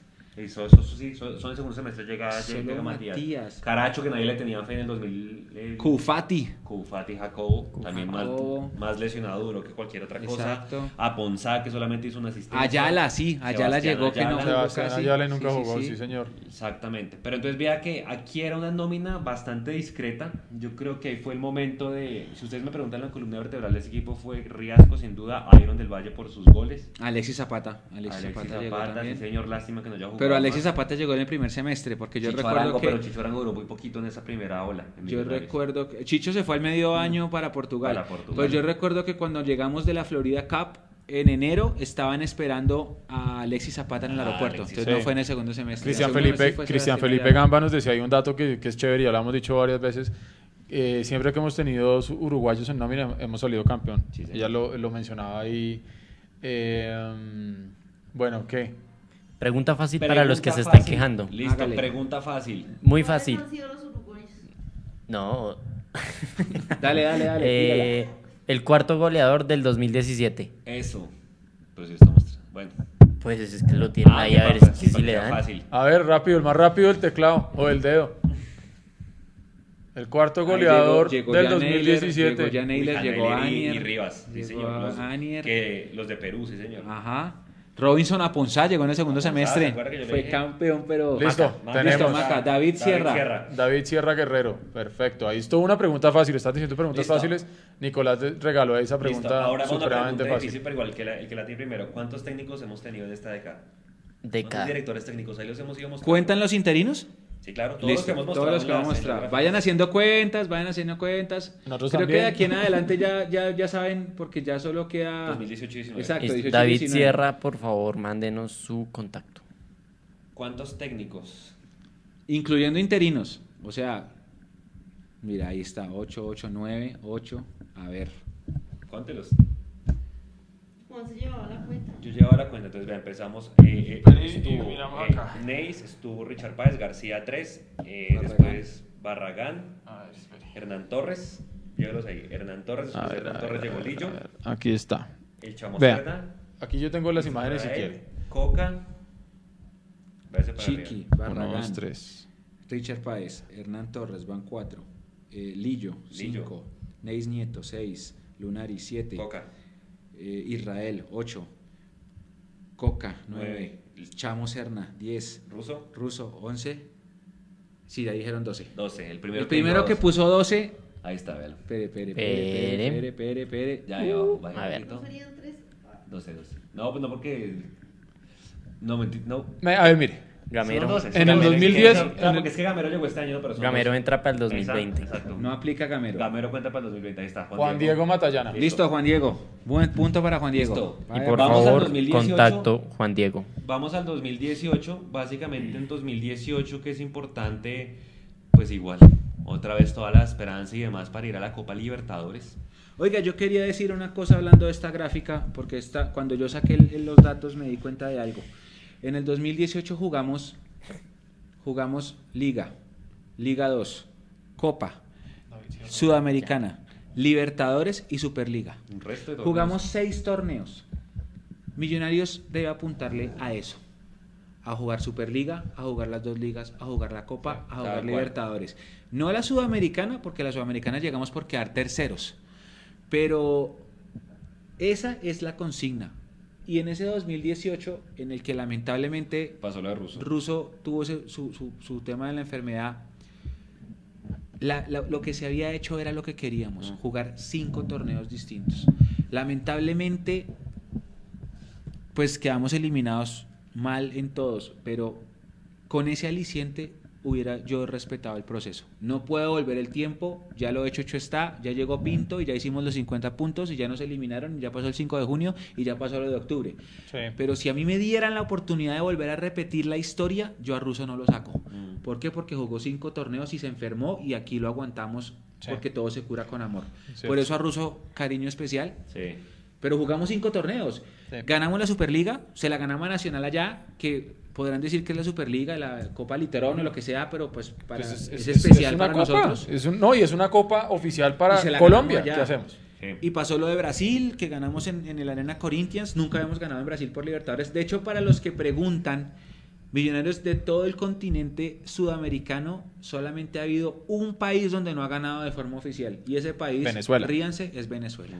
El que pareciera el más fácil es el, que, el único en donde no hemos ganado. Hemos ganado en Bolivia. Hemos ganado en Perú, hemos ganado en Argentina, hemos ganado en Brasil, hemos ganado en Chile, Paraguay, Uruguay. Paraguay, hemos ganado en Uruguay, todo lado, en Ecuador también hemos ganado. Y nos falta Venezuela.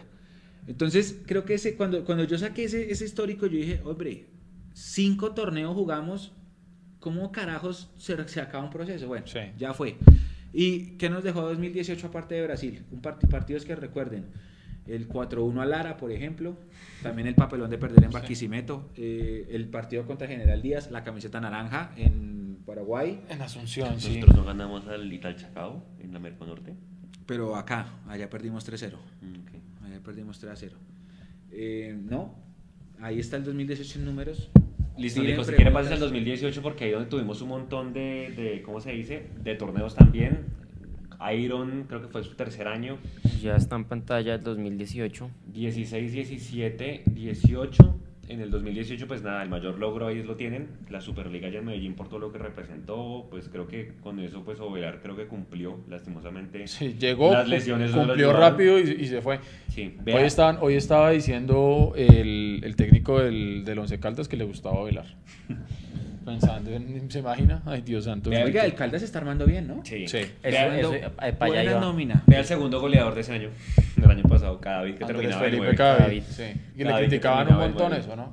Pregunta, Había un periodista pregunta, que le criticaba Pregunta regalada. ¿Cuántos partidos empatados tuvimos en el 2018? No, Nico, pero De usted está muy regalado. Es que para que se despierten, hombre. La pregunta de Alejandro Hernández, si Mecho tuviera que escoger entre Iron y Carlos Castro, con Iron muerto de la risa. porque es que Carlos Castro. Listo, Jerónimo. Jero, van Jero lleva tres, vamos por el abono, Listo, Jero. Jerónimo, 21. Va en tres. Listo. Si yo tengo que escoger entre mm, Iron y, y Carlos Castro, me quedo con Iron. Pero ese Carlos Castro, vea que a mí Carlos Castro era killer. Es un killer, lo que pasa es que los, los equipos no lo ayudaron. No, es que a Carlos Castro le tocaron equipos que hágame el favor. Le tocaba al man Pero, solo. sí, claro. Pero no. Carlos Castro era un goleador eh, espectacular. Yo creo que le faltó equipo, pero a mí me hubiera gustado que se me hubiera sacado, salido campeón de liga, porque salió campeón de Merconorte. Que de hecho, sa- ¿sabe quién fue? Ah, bueno, otra pregunta. ¿Quién fue el goleador de la Copa Merconorte en Millonarios? Que de hecho fue el goleador del torneo. Y no fue Carlos Castro. Oiga, permítame eh, la, la pregunta de, Mauro de, Medina. de Mauro. Mauro. Sí, lamentablemente. Pero venga, dice, ¿qué opina de lo sucedido con la sub-20B? Porque recuerde que Ah, también sí. nos oyen en Spotify y no saben cuál es la pregunta. Ah, ¿Qué pero- Pero si, sucedió? si quieres, dejémoslo para 2019. Vea para cerrar. Primero, ¿Qué- ¿qué pasó? ¿Y qué pasó? ¿Qué fue lo que pasó? Que lamentablemente han decidido cerrar la categoría sub-20B No. No, no, no, no, no fue Y- siciliano. y muchos de los pelados de la categoría 2002 van a. Pues salieron, tienen que buscar equipo. Mateo Quintero es uno de ellos. Mateo Quintero, yo lo habíamos visto desde la sub-16, desde la sub-15. y ese- ese Ahí en la sub-20B bien. estaba también Ovelar, ¿sí o no? Eh, No. Estaba Ovelar, pero Ovelar todavía no, tampoco. Ovelar, no lo han- chiquito. no lo han nombrado. Oigan, lean historia un poquito. ¿Quién fue el goleador de Millonarios en la Merconorte, no en la Sudamericana? La Sí, sí, no es, gana. muchachos. Sí, sí, no es. Mario tampoco. Tampoco. Ya está. Ya, está. llegó Daniel, Díaz. Díaz, muy bien. Sí, Listo. Él es el goleador. Wilson Para la Cano. gente que nos está oyendo, Wilson Cano. Wilson Cano, respuesta. punto para Daniel. Daniel Díaz López, Millonarios en esa- 23. en esa Por favor, nos manda su contacto. Daniel Díaz López, 23. Y entonces, claro, muchos, muchos, muchos chinos 2002 ya no van a seguir. A mí me sorprendió lo de Mateo Quintero y hay muchos más que han puesto ya en sus historias de Instagram que gracias Millonarios, pero buscaré otros caminos. Jeffrey Valencia es otro, que es el lateral derecho de la sub-20 este año, de la sub-20B. Y bueno, es lamentable. Hay quienes dicen que la sub-17B también, no lo puedo asegurar, pero puede ser, por, por disposiciones del, del club. Así que bueno. Cristian, vamos haciendo preguntas, ustedes van respondiendo, el que va, el que va respondiendo eh, va, va ganando, ganando puntos. un cupo, un cupo. 2019, Nico, si quieren Eh, ya para... mm. Vean la foto del 2019 y esa fue intencionalmente que la pusimos. ¿Qué se hacen no- con los cupos? ¿Qué se hacen con los cupos? Entran a una lista. Entran para a una lista y el que más cupos tenga se gana el primer filtro. ¿Sí? ¿Más cupos? No, pues yo creo que se escoge uno al azar, un cupo al azar. Sí, se se escoge hace- como hemos venido haciendo siempre los sorteos, se hace una lista con todos los cupos. Entonces, si Jerónimo, por ejemplo, que ha respondido tres. tres veces, tiene tres cupos. Cuando terminemos de hacer toda la dinámica, hacemos un sorteo entre todas esas personas que están en la lista y obviamente el que más cupos tenga, pues más posibilidades. Obviamente tienen que tener presente que las preguntas las vamos a seguir tirando por nuestras redes sociales. Así que puede pasar que mañana tiremos cuatro preguntas más, O, o pasado mañana cuando saquemos lo del especial de la Merconorte. cinco igual. puntos más, exacto, cupos, bueno, lo Son que cupos, sea. son cupos, Jonathan, son cupos. Seguimos haciendo preguntas, preguntas, ustedes van respondiendo. Nico va consolidando las respuestas y después, cuando tengamos muchos días de preguntas y de cupos y de toda la cosa, vamos a hacer Cupos, la rifa. cupos. Así Listo. que Y 2019, ya para cerrar, Nico, eh, nos quedan dos láminas. Ya mire creo- los números de 2019. Mire, Ah, son las 10 y 36. Queremos mostrarles dos comparativos, sobre todo, vea la foto. La foto 2019. fue intencional de mundomillos.com. Espéreme que no la he puesto para el la gente. resultado que Así nunca ya vio está. cambiar. Ah, Así sí, señor. Era como estábamos a las 3 y 45 de la tarde. No, El hermano, 5 usted de me junio. partió el corazón con esa foto. Y esa es la foto. Y esa, esa foto que, que tienen ahí es la que no tanto ganar sino No, los jugadores, se- sino la responsabilidad de cambiar Se- de aquí en Se adelante. acaba de romper. Tiene el toda la razón. Comienza una 77. nueva década a partir de enero, en lo que queda, hay que ganar todo, así sea el torneo y ESPN. Vea los números. Los goles estuvieron divididos en Ortiz, González Lazo y Juan David Pérez. Ojo que Juan David Pérez, vuelvo a digo, o sea, muchos demás, es, pues, vieron su retweet y demás. Millonarios hoy está buscando extender eso, el préstamo, El no lo quiere comprar por un tema de, de- de costo, pues porque el Pachuca es el dueño y pues también seguramente de, de edad, yo creo que sí nos daría una mano importante por los números que mostramos de rendimiento que tuvo. Santiago, Pale- Santiago Palencia está pensando igual que el Mecho. Que dice, No, hermano. Tenían que poner una foto de ese día y llora. No, hermano. No, Sí, no, sí, no, sí. no, no. Sí, sí, sí, de acuerdo. hermano, es que... Santiago Palencia dice maldito 5 de junio, de acuerdo, eso fue terrible. Eso Listo, fue pregunta terrible. rápida por un cupo, rápido, rápido. ¿Quién hizo el gol ese día? Rápido, rápido, rápido. El gol el día de la foto. Ah, fácil. Fácil. A ver. Nada, nada, nada, no aparecen, no aparecen, no aparecen, no aparecen, no aparecen. Yo borré cassette. No aparecen. No, mentiras. No. ¿Ustedes creen que si hubiéramos podido ganarle al Junior en la final? Listo, ya. Andrés Rodri, ese él es. Andrés, Andrés Rodri, Rodríguez. 43. Andrés Rodri 43, por favor, denos los datos, ganó el cupo. Respuesta César Carrillo. Eh, fue César Carrillo. Sí, mire, señor. mire este dato interesante, Juan. Juan David Pérez jugó todo el año, González Lazo jugó todo el año, tuvo una lesión y José Guillermo Ortiz jugó seis meses. Y entre los tres hicieron nueve goles cada uno. Es que Ortiz llegó on fire. On fire. Sí, pero también da a entender que si usted, Sí. si a usted le piden continuidad y me va a meter un poquito en 2020, creo que usted sí tiene que buscar retener a González Lazo y a Juan David Pérez. Completamente de acuerdo con Lazo. Con, Con con números Juan sí, David Pérez. números sí. De acuerdo, pero entonces que, que no pase lo que nos pasó este año, que Juan David Pérez era el que mandaba en la cancha y decía que él quería jugar a perfil cambiado y teníamos a Hansel Zapata desaprovechado. Pero estoy de acuerdo, si lo miramos solamente desde el punto de vista de los números que son fríos y con los que no se puede pelear, pues uno, uno diría que hay que dejar a, a esos tres. Es que los tres están en la tabla de goleo de- del 2019. Sí, yo creo que lo que nunca, digamos, lo que nos va a quedar en la cabeza, que vuelvo y digo, los mismos jugadores, porque para nadie es un secreto y, y pues no, digamos, y información oficial no tenemos todavía, seguramente el club mañana pasado va a presentar seguramente los pocos jugadores que va a traer, va a reforzar la, la zona defensiva. De ahí para adelante, lo más probable es que sigan. Es que realmente la preocupación grande de Gamero, y yo creo que de muchos de, de nosotros, es que en la parte de atrás se dieron demasiadas Sí, se ventajas. da demasiadas ventajas. Sí, obviamente uno quisiera tener No arriba un killer, Matías. pero es que no se olvide cuando llegó el Tico Ortiz y la empezó a meter, a la gente se le olvidó pedir un, un delantero. Sí. Uy, quiero- Ya lo tenemos, tenemos al Tico, tenemos al Tico. Mire, mire el comentario de Julián y un abrazo solidario. Ese día fue uno de los peores de mi vida. Tuve un problema que me marcó y tras del hecho pierde millonarios y yo esperaba la victoria para subirme el ánimo. No, es Eso pasa mucho. Ah, eso El pasa 5 de mucho. junio sí es que es muy terrible. Para mí también. O sea, como el 17 de diciembre o el 16 de diciembre son demasiado lindos, Manuel. el 5 de junio es horrible. Como Manuel Gutiérrez, una donación de 4 Gracias. dólares con 99, gracias, dice. mucho. Le voy a Hablando- dar dos cupitos. Dice, hablando de Carrillo, Pinto no lo dejaba pegar de media distancia. Miren la diferencia entre 2018 y 2019. Sí, Saludos. qué buen, toda qué la buen razón. análisis. Sí puede pasar. Tiene Qué toda, buen análisis, toda, toda tiene la toda razón. Oiga, pregunta rápida por un cupo rápido. ¿Cuántos títulos ganó Alberto Gamero como jugador en Millonarios? Ah, eso está fácil, Fácil. está bueno. Fácil. Fácil y si quieren la información, mundomillos.com. ¿Cuántos, ¿Cuántos títulos, títulos como jugador? Ganó Gamero Ganó en Gamero. Millonarios. Y dos cupos para Manuel Gutiérrez que nos acaba de donar, se los ganó. Entonces que también nos envíe sus datos. Listo. Bueno, Manuel, gracias. Manuel, sí, señor. Dos cupitos ahí para Manuel para participar por los abonos. Repetimos Recuerden la este- pregunta. ¿Cuántos títulos ganó Alberto Gamero como jugador de Como Millonarios jugador. en Millonarios? Como jugador. Úpale, Listo. ya. Andrés Rodri, otra vez. Otra vez Otro Andrés cupo Rodri. para. Listo. Ahora otra. ¿Cuántos ha ganado como técnico? Rapidísimas para que la gente se vaya metiendo en el cuento. ¿Cuántos ha ganado como técnico? Y yo voy a hacer una última antes de cambiar acá. También de Gamero, para que vayan ahí teniéndole. Van Que también ya la respondiendo, dijimos acá. Mientras, mientras Oiga, pero qué buen análisis el de Carrillo. ¿Y quiere que le diga algo más? El 1-2, Millones perdió con América tres veces 1-2, ¿no? Uno amistoso y dos oficiales. Pero el último, que es el que creo que marca el declive en octubre, Pinto Ujú. saca a Carrillo, ¿cierto? Y mete a, a Barreto. Ok. Y Sí. en ese hueco nos hace el gol Carrascal. Sí, yo, sí, yo creo Sí, que sí. yo creo que el 5 de junio y el haber hecho 2 de 21 eh, fue el, 10 fue el 2019 para Millonarios. Ah, que no, que no participó por Oscar, Manuel. Oscar. Moreno responde. Ah, bueno, Oscar arriba. Vanegas. Oscar Vanegas. Tres, Oscar no, Vanegas. arriba, ah, no, más Justin, arriba. arriba, arriba, arriba, Más, arriba, más, arriba, más. arriba, arriba, Más, arriba, más, más. arriba. Listo. Ahí está. ¿Quién? Martín, más arriba, Martín más arriba. ¿Dónde? Martín. Ahí Ah, no la un. Martín Hernando Vargas. Hernando Varga. Olmos. Varga Olmos. Martín Hernando Listo. Varga Olmos. Listo, ahí está. Cupo para Martín. Bueno, yo voy a tirar otra que es muy Tiren, sencilla tiren, y lo tiren. acabamos de decir hace cinco minutos.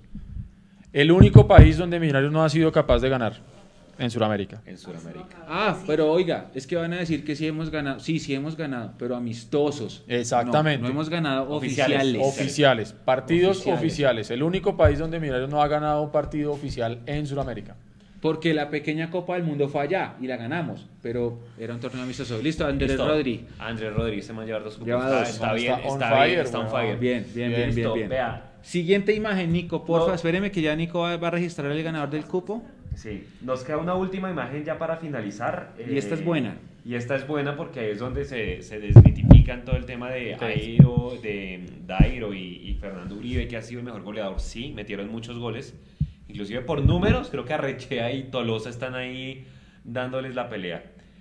Eh, y muestra realmente la respuesta a la pregunta de si Iron del Valle podría ser un refuerzo para Millonarios. En teoría, Iron debería presentarse el 3, El 3 de enero. aquí a pretemporada. Ujú. Ya nos dijeron desde México que no se presentó a pretemporada con el. Y de hecho me- me- lo que me dijeron es que los jugadores que no tienen contrato no están en la obligación, De obviamente, presentarse. de presentarse. O sea, Entonces, pudo- él no está, él no está en México, él está pasar- acá. Puede pasar así, ¿se acuerda cuando Marruecos se fue que nadie dijo Sí, sí, nada y sí, apareció, claro, en México apareció en entrenando allá. Esa- Así puede aparecer Iron aquí, Sí. el 3. Eh, ¿Qué Revisemos sigue? ahí lo que dice Juan Pablo García. ¿Qué dice Juan Pablo García? Disculpen la del país donde Millos no ha ganado la ganillo. Vamos a revisar. Aquí Bueno, todo es transparente. Vamos a mirar. Juan Pablo, todo bien. Juan Pablo García, Venezuela. A ver, el primer Venezuela que nos llega a nuestro chat es de Andrés, Andrés a El Juan Pablo de Juan Pablo García, el Es el- Juan Pablo es el después, uno, fue como dos, el tres, quinto. El cuatro, es el quinto. Sí, no, no, no. Es no. como el Bolivia 4. Puede pasar que en su chat se vea primero eh, su comentario y luego el resto, pero por la conexión. Nosotros nos estamos pasando de lo que está llegando en la pantalla, en el monitor que tenemos acá al frente, y ahí sí contra eso no Sí, podemos porque pelear. ustedes lo envían Es por la- y es la- ustedes es lo la tienen ahí velocidad de mismo. conexión, puede ser, mientras que exacto. aquí están llegando todos al tiempo. Exacto, tiempo exacto, real. exacto. Es por eso. Ahí va por un- eso eh, eh, alguien también en un una pregunta. Bueno, vea Guyana francesa. el de los goleadores. Sí, pase esa, esa Nico, porfa. Ahí el va. de los goleadores, digamos El que ya consolidado. resume o finaliza todo el análisis que hemos hecho. En términos de goles, vea, las barritas muestran el total de goles que hizo el equipo, sumando todas las competiciones. Las barritas más claras son los años en donde jugamos torneo internacional. 12, 13, 14, 17 y 18. 17 porque lo menos, pues digamos que no fue gran cosa, pero pues fue esa fase previa que perdimos con el Paranaense. Pero Sí. igual toca contarlo. Entonces vea Sí. que en 10 años, en 5 jugamos torneo internacional, pero obviamente si vamos a ser más ácidos, solamente en 2, que fue la- las Libertadores del 2013 y del 2018. Sí. ¿Qué ve uno? En la línea azul clara es el jugador con más goles, el primer jugador con más goles de esa nómina, y la azul oscura es el segundo goleador con más goles. Oye, y, Entonces- y arrechea bien. Arrechea bien y Tolosa, vea lo que le digo. O sea, Sí, el número claro, de goles claro, en claro. un año, re bien. ¿sí? Inclusive casi que están por encima de, de Por encima de todos. Watson en un año. Sí, claro. Lo que, es lo que pasa que igual la defensa no, no fue la mejor. Pero entonces mire, Ah. mire a Iron. Iron fue goleador consecutivo en tres. En el 2016, Sí.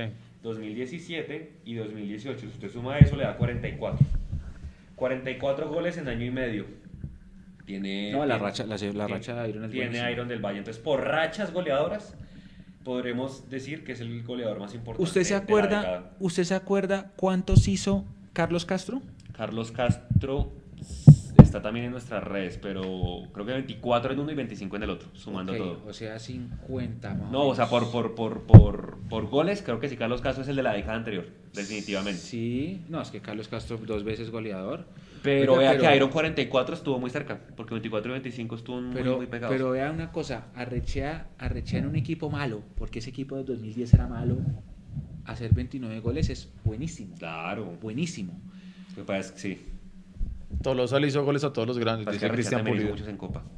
Sí, sí, sí, sí. En esa copa que, es que la, esa copa también es que no, Pero nos han ahí pasado- tienen, nos han pasado ahí tienen el resumen de que- si dicen quiero jugar o, o quiero ver cuál fue el goleador más importante de la década de Millonarios del 2010 al 2019. Ahí tienen las respuestas a Iron del Valle. Seguramente ahí pegadito podría venir, no sé, un Uribe, de pronto por racha. Pero si lo vemos en un año, vea, vea, vea a Tolosa y Arrechea. Por ahí decía alguien, Tolosa le hizo goles a todo el mundo. Sí.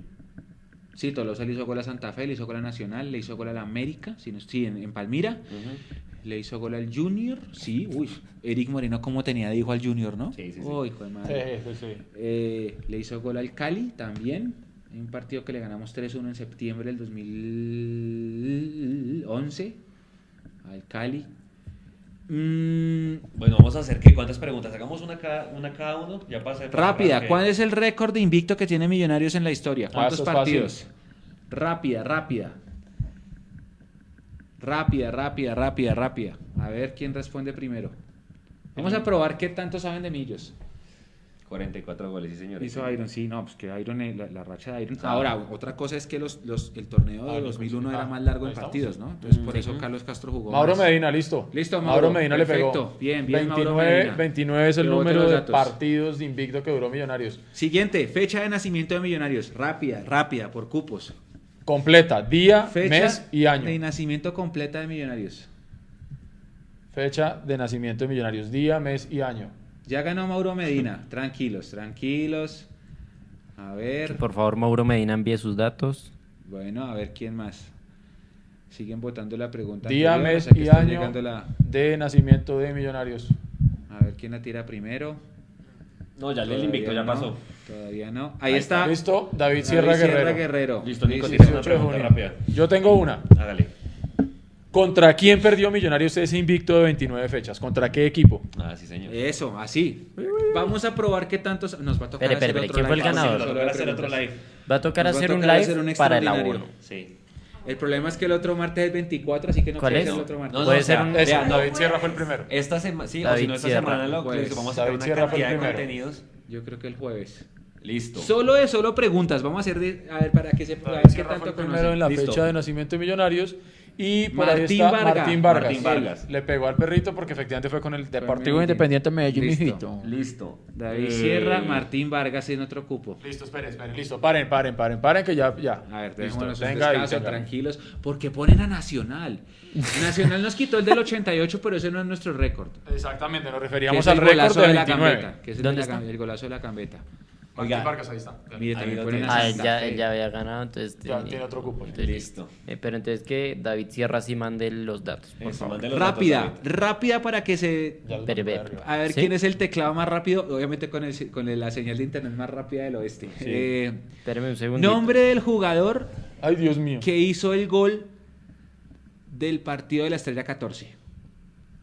Fácil, fácil, fácil, fácil, fácil. Nombre y apellido. Sí.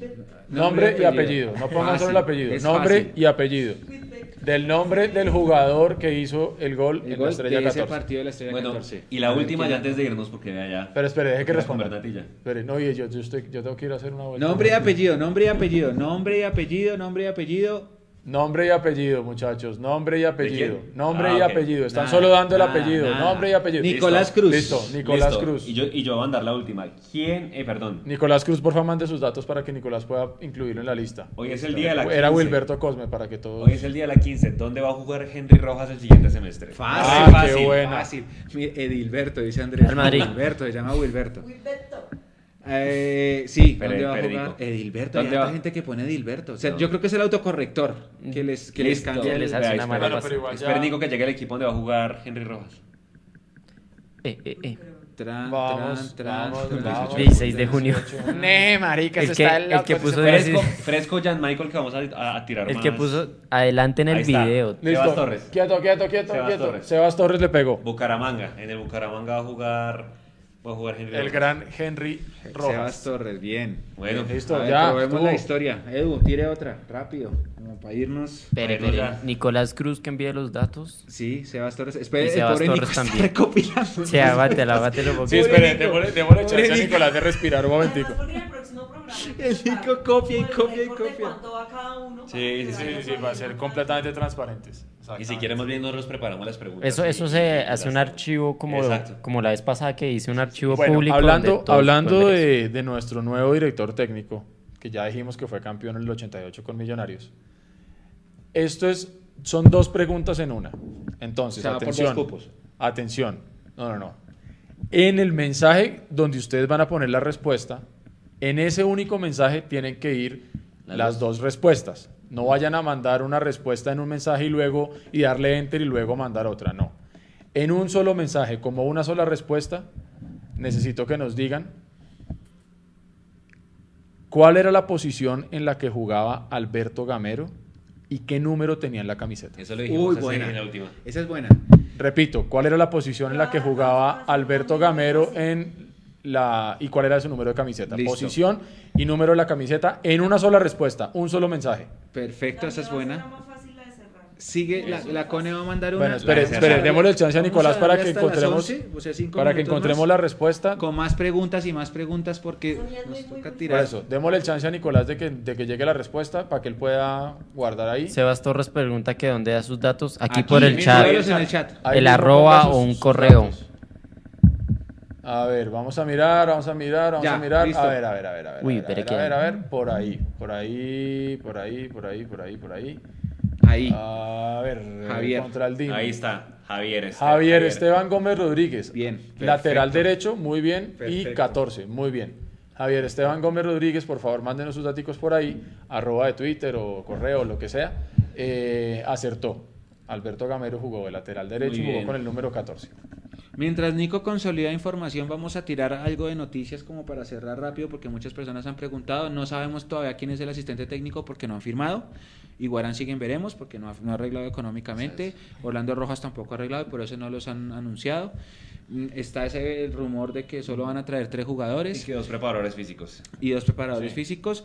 Está mm, la opción de Luciano Espina. Luciano Espina ya Alianza Petrolera anunció que lo cedieron a préstamo con opción de compra. Millonarios no ha Oficializado. eh, oficializado porque pues no ha, no ha- no ha firmado.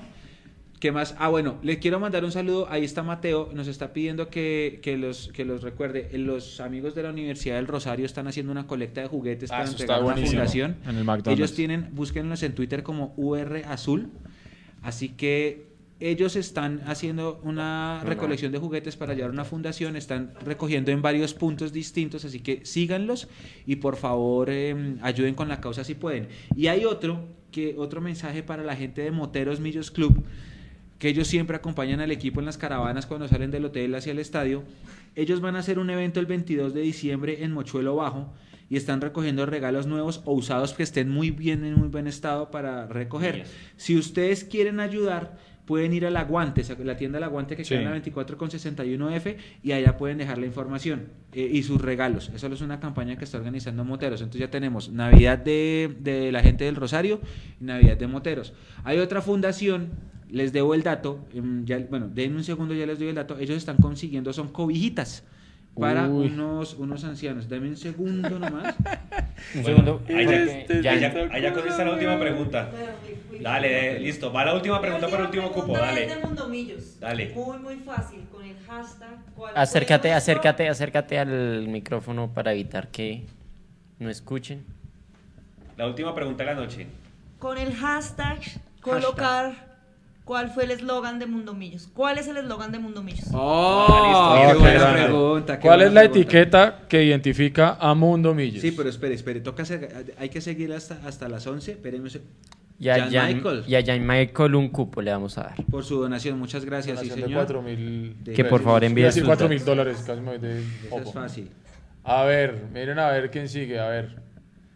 A ver, No. siempre a tu lado, no, pero siempre estamos Oscar a tu lado. Listo, Oscar Moreno le pegó. Muy bien. Estamos en todos lados, numeral estamos Qué en todos bien, lados. bien, Esa es la Oscar. etiqueta de Bueno, Mundomillos. Voy a mandar una última. Muy bien. Espere. Oscar, mande sus datos ahí para que Nicolás pueda. Espere, espere. ¿Quién fue? ¿Quién fue? Oscar Moreno. Mire, mientras, Ahí mientras, está. mientras prepara la pregunta, Juan, eh, le- se llama. eh, hay una. Oscar dona- Moreno. es- la, la campaña que dice Sandra es. Donar una cobija nueva usada en buen estado para un hogar geriátrico. La información 301-430-2322 o 315-305-3506. Ahí también eh, se puede hacer. Se llama eh, Centro Ambulatorio Medalla Milagrosa, donde van a ir las cobijitas. Así que si ustedes tienen cobijas, pueden donarlas a esos dos números. Recuerden que esto va a estar en... en, en- Edwin Lozada dice que ya que no pude con preguntas, pues voy Pues dono, tas, tas. Vea, la pregunta ya para irnos. Listo, Edwin Lozada, por ¿Cuál favor. fue el número con el que empezó jugando Iron del Valle con Millonarios? Gran pregunta. Uy, qué buena pregunta. Qué buena pregunta. Sí, sí, sí, sí, sí. Mire, y sí, la gente empezó a donar, mire, dos dólares, tres dólares australianos Juan Diego Matallana, cupo también para, para Juan Diego. Allá va la última respuesta, ahí va, mire. Este autocorrector sirve para tres cosas. no, Oscar, no fue el 7. No fue el 7. No. Y él Oscar- jugó con otro Oscar antes del Moreno, siete. bueno, por favor. nos dan Bien, ahí Nicolás está. Cruz. Nicolás ahí está, Cruz. Ahí está, El, 16, el número bien. 16, El que con nos el va a dar la número- estrella el otro año. Con el número 16 empezó. Aprovecho para enviarle un saludo grande a Jan Michael Leguizamón, que ha escrito hace rato, hace como una hora, contándonos que va a presentar su tesis del fútbol bogotano. Muy bien. Para Ese- poderse ese- graduar. ese a mí, Mucha suerte con eso, Jan lo Michael. personal, que a mí me gusta mucho el Jean tema Michel, de la historia perdón, del Jean fútbol. Es buenísimo y le- lo felicito a, a Jan porque cuando uno empieza a leer de historia y sobre todo cuando uno le gusta mucho, es como cuando uno empieza con la historia de los mundiales, ¿no? Sí. Yo empecé así, yo empecé a, a leer de los mundiales y a, y a ver videos viejos de los otros mundiales y la cosa, pero ya cuando uno se entra a eso, a ese tema como el fútbol bogotano, como pues lo que yo he investigado en Millonarios, es muy bacano y uno termina gozándoselo ¿Quién es? por dentro. ¿Jan Michael? Sí, Jan Michael. Jean ahorita Michel, bueno. Michel. Michael, por ejemplo, yo eh, ahorita estoy poniendo porque casi nadie está dando información del tema del, octava- del hexagonal de, del Olaya, pero usted no se imagina la cantidad de jugadores bogotanos que han pasado por allá. No, es una cosa Es de impresionante, locos, o sea, si locos. puede, métale eso porque eso es el torneo de fútbol aficionado más grande. Está cumpliendo de- 60 años. Están Yo jugué ese campeonato. ¿Usted jugó ese Mario. torneo? Sí. Imagínese. John Ah, Mario hermano. está dirigiendo Monserrate. Sí. ah, ahorita. David, cupo para David porque, porque donó. Bueno, ahora sí ya, 10 y 58, Eh, última pregunta. responda Preguntas aquí. de la 15. ¿Cuántos Mechu, pere, pere, partidos- Mechu. Por favor, ¿Cómo se responda. dona? Ah, de- dele, Nico, por favor. Oscar Vanegas pregunta cómo se dona. Listo. Eh, Ahí abajo en el chat hay un signo de dólares o de pesos y ahí le permite la opción de donar con tarjeta de crédito. Ella hace una donación y, y con esa donación Sebas Torres dice pues nos estamos dando cupos. Quiero a una pregunta de la 15, listo. ¿Cuántos partidos de invicto completó Millonarios cuando fue campeón? Cuando fue campeón, porque el invicto duró hasta 2018. Sí. ¿Cuántos partidos sin perder tuvimos el día 17 de diciembre del 2002? ¿Sí? Caracho contestó una publicación de Mundomillos. Listo, Ah, vea. caracho, Y ya- ya- Atención, atención. Mechu lanzó la penúltima y yo voy a lanzar la última. Entonces, Espera a ver pendientes. qué Oiga, nos toca, nos toca que hacer otro live. Sí, Santiago Martínez. Listo, dice manda sus nueve, fechas. Mateo Pérez dice 13. Bueno, vamos a ver, ya les vamos a avisar quién fue. a Bueno, ver. listo. Tírela, Juan. ¿Seguro? Listo. Pero, pero espere, ¿no, no, no respondemos primero? Sí, responda a la... Porque luego se nos arma ahí Listo. un rollazo. mientras tanto, pues nada, vamos a ir, a, a ir cerrando. De verdad, muchas gracias a todos por estar con nosotros. Fueron casi 13 programas. Estamos mirando a ver si hacemos otro, pero de verdad, a ustedes por el, por el apoyo. Dicen que 14 fechas. Ahí 14. está Edwin Lozada. ¿Quién fue el primero? Edwin Lozada. Listo, Edwin. Listo. Que ya había tenido cupo por, por donación. 14 fechas Edwin Lozada. 14, Listo, Perfecto. Pues vea, Le pegó ah, al perro. Antes de la última pregunta, ¿verdad? Queremos darle las gracias a todos por estar allí, por estar hasta esta hora con nosotros. Eh, madre, tratamos de llevarles la mejor información. No necesitamos de todos los días estar en, al- en, en- en algún medio y demás.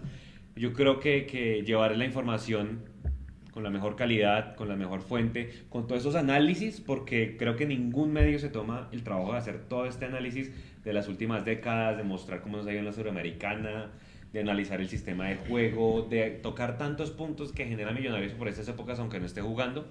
De verdad, gracias porque esto es de ustedes y para ustedes. Vamos a tratar de estar en todos lados con las donaciones que nos hacen el siguiente año. ¿sí? Con todo el tema del canal Premium, vamos a tratar de llevarles toda la información de primera mano. Entonces, pues de verdad, muchísimas gracias pues, por todo el apoyo. No sé si tengan algo para decir antes de mandar la última pregunta. Eh, tranquilos, tranquilos. Yo sé que todos estamos esperando los refuerzos de grandes nombres, pero con este recorrido histórico que hicimos ahora, ustedes se dieron cuenta que eh, los grandes nombres han sido los grandes ausentes, Ujú. si se quiere, En estos 10 años. de las, de las nóminas de millonarios, así que tranquilidad. Volvemos a decirlo. Eh, el técnico es Alberto Gamero. Eh, él es el que está tomando las decisiones. A él le dieron potestad total para decidir quién se va, quién se queda, a quién traer. Eh, alguien preguntaba por el caso de Román Torres. Él mismo lo dijo desde el principio, el profesor Gamero, que él no le convencía mucho el tema de Román. Entonces, ya solamente queda confiar, como lo hacemos todos los semestres y todos los años de nuestra vida, a que el profesor Gamero pueda hacer su buen trabajo, pueda potenciar los jugadores que tiene y que está trayendo, porque eso ha demostrado que es lo que puede hacer. Y, y ojalá que empecemos con el torneo ESPN para que el profesor pueda eh, armar bien su equipo. Ya tuvimos dos amistosos contra Bogotá, ganamos uno 5-0, el otro 6-0, pero eso no dice nada, tranquilidad. Es lo único que les quiero decir. Sí, no, eh, por favor. Eh, Sí, Sí, tranquilo. gracias Eduardo. Háganle mención Le- le- especial a Andrés. Le ganamos, le ganamos a, le ganamos a, a- a Bogotá, pero vamos, o sea, era el amistoso del amistoso. Sí, ¿no? y se estaban matando Tranquilos. por la continuidad. Entonces, Así ese que- partido no dice nada. Exacto, así que tranquilos, reiteramos, si se va a abonar buenísimo, si no se puede abonar o si no lo quiere hacer buenísimo también. Cada quien puede hacer lo que quiera y cada quien tiene sus razones y está todo bien. Eh, pasen unas lindas fiestas ahora, una muy feliz Navidad para todos ustedes. todos. Realmente los queremos un montón, gracias por estar ahí conectados siempre. Hemos podido crecer solamente gracias a ustedes. Y, y cuenten con todo nuestro compromiso y trabajo serio para que el 2020 les vamos a entregar esto y mucho más de parte de ¿Qué dicen, si para, ustedes. ¿Qué dicen si para despedirnos? Muchas gracias a Andrés vamos? García, porque Andrés García ha estado, ha hecho posible esto. Él ha hecho una donación grande y con esa donación vamos, a, comprar los abonos que vamos a, a entregar al que tenga, bueno, al que gane la rifa o la rifa según los cupos.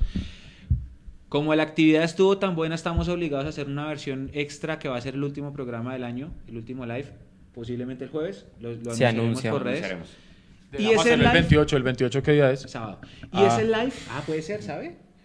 Y ese live lo que vamos a hacer es eh, solamente preguntas, preguntas, Preguntas. preguntas, que ustedes participen, preguntas, no, no salvo que haya un tema, pues, algún refuerzo o algo así. O que hagan oficial los preguntas, refuerzos, Preguntas, preguntas para que ustedes vamos a probar qué tanto saben de millos y si no saben vamos aprendiendo juntos porque nos vamos respondiendo, lo que van respondiendo lo vamos aprendiendo. Hay cosas que yo no me acuerdo, hay cosas que Juan se no me acuerda, pero ustedes van, todos vamos creciendo acá.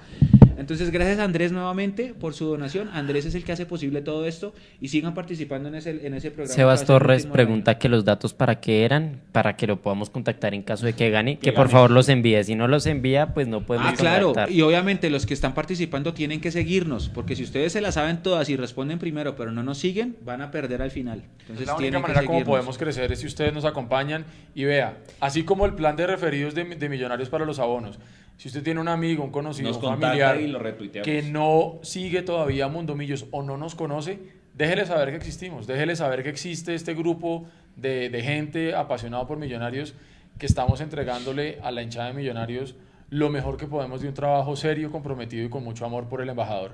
Así que cuéntele a sus amigos, a su familia y ayúdenos a crecer. Frescos, Millos vuelve en tres semanas, el 3 de Ah, ya enero. casi, hombre. Ya casi, Casi, frescos. Frescos, o sea, pásenla con su familia, miren estos live de Mundo Millos, hay 13, miren la página. Ahí si nos- nos quiere desconectarse, miren nuestras redes, ahí vamos a estar pendientes todo el tiempo. Seguramente cuando oficialicen jugadores votaremos su, su palmarés y demás. Última pregunta. Pero mire lo que dice Angel Ibet, para que tire la pregunta y después de eso, me parece interesante, Chévere, me parece sí. justo lo que dice Angel Ibet Agudelo. ¿Van a decir quiénes quedaron Sí. con cupo hoy? Sí. Listo. Entonces, vamos con la pregunta de Juanse. Ese es el último cupo que vamos a entregar en este Mundo Millos Live. Y para cerrar, damos el- los nombres de las personas que quedaron con cupo hoy. ¿Listo? Téngala, No, téngala. Y para-. Aguánteme Los cupos, los cupos los subo en un archivo que va a quedar en la descripción del video. Porque Bien, tengo que organizar eso, porque si me pongo a leerles No, no, todo Ni- eso Ni- va lo a de ser un Nico ha sido una cosa de locos organizando quienes han acertado. Ténganle paciencia por favor, Nico, Sí, porque aparte nos está ayudando con la producción. Nico, Y está, Nico, parece con ocho manos en ese computador. Por favor, aguántenos un momento. Pero antes Vea. de que usted tire la pregunta, el 3 de enero se empieza la pretemporada para los que preguntan lo de las tres semanas. El 3 de enero empieza la pretemporada. El 12 empieza torneo E ESPN, así que ahí ya es el primer partido por si van a ir. Aparte, están hablando de lo del canal premium. Ese canal premium está, bueno, yo no lo voy a pagar, ya lo dije, pero pues, Pero va, o sea, creo que va, hecho, creo va. que va. Así que ahí va. Estudien mucho. Vea, todas las preguntas que vamos a hacer en el siguiente live, todas están en Mundo Millos. Exacto. O sea, Nos están, Y no página. vale decir, profes, que eso no lo vimos. Sí, nos están preguntando mucho por los que han comprado su abono. Recuerden que si usted compra el abono antes del 31 de diciembre, el partido de la Sudamericana se lo incluyen. Si usted compra el abono después del 31 de diciembre, ese partido lo va a tener que pagar aparte. Exacto. Entonces, compren el abono antes del que vayan a la 31 para que tengan a la fija el partido contra Bolivia 3. Si no, lo van a tener que pagar. Había una posibilidad, yo ya no creo que eso vaya a ser, que si nos tocaba un rival duro, esa boleta iba a ser más cara. Ya no creo porque nadie va a pagarle caro a Bolivia 3, pero pues va a ser Algo una boleta aparte, ¿sí? Eh, están quejándose mucho, a mí me han llegado muchos mensajes de que el código de referido no ha llegado. Repito, va- ese correo va a llegar entre hoy y mañana porque tu boleta tiene un problema técnico, pero va a llegar al correo que esté registrado en tu boleta. Y de pronto tranquilos. revisen por si acaso en la carpeta de no deseados. En no deseados son spam. Y si no les ha llegado, otro cupo de, de- de- de- Eso. Solo porque Nico tiene la, la 10 puesta. Bien, Bien, gracias. bien. Nicolás que Gracias, demostró Edwin. que tiene camiseta de millos, Sí, porque sí, creo sí. que en Ah, porque la- pasados se la montó, ya sí, la habían sí. montado porque no Jan tenía... Michael. De todos nuestros panelistas, ¿quién es el que está bloqueado por millonarios?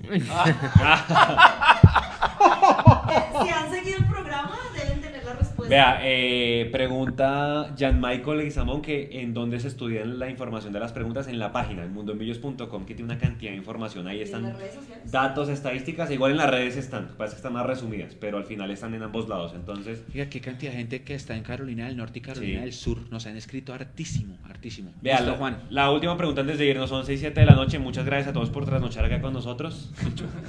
Angie respondió la pregunta de la Muchos, muchos de la, muchos de la, de ¿Dónde la, está? No, pero respondió del primero equipo que Cristian quedó Felipe Gamba. campeón ahorita el sub-20. Cristian Felipe Gamba se ganó cupo. Orden, orden, porque pisamos horrible a Juanse. Por favor, Cristian Felipe Gamba ahí envíe, sus datos. pero le agradezco porque eso es solidaridad conmigo. Muchos, muchos de los, de los jugadores que quedaron campeones y creo que de las dos sub-20, hablando del hexagonal, jugaron en el Olaya hace poquito. Hubo un equipo que jugó de azul y blanco, que en su mayoría eran jugadores de millonarios, creo que los dirigió el Rolo Flores, si no estoy, si no estoy mal. ¿Cuál, ¿Con cuál casilla jugaron en el, en el, en el hexagonal del Olaya? ¿El año pasado? El año pasado.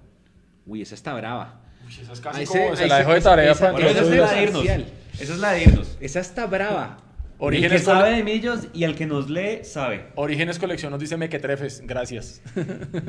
Un abrazo. Cristian Pista, Torres. Pista, es el equipo que más se ha ganado el hexagonal del Olaya. ¿Qué pasó? Desde Me Montreal, perdí. ¿Cuál es la pregunta? Desde No. Montreal, mire. Sí, ¿Es señor, ese? Jason.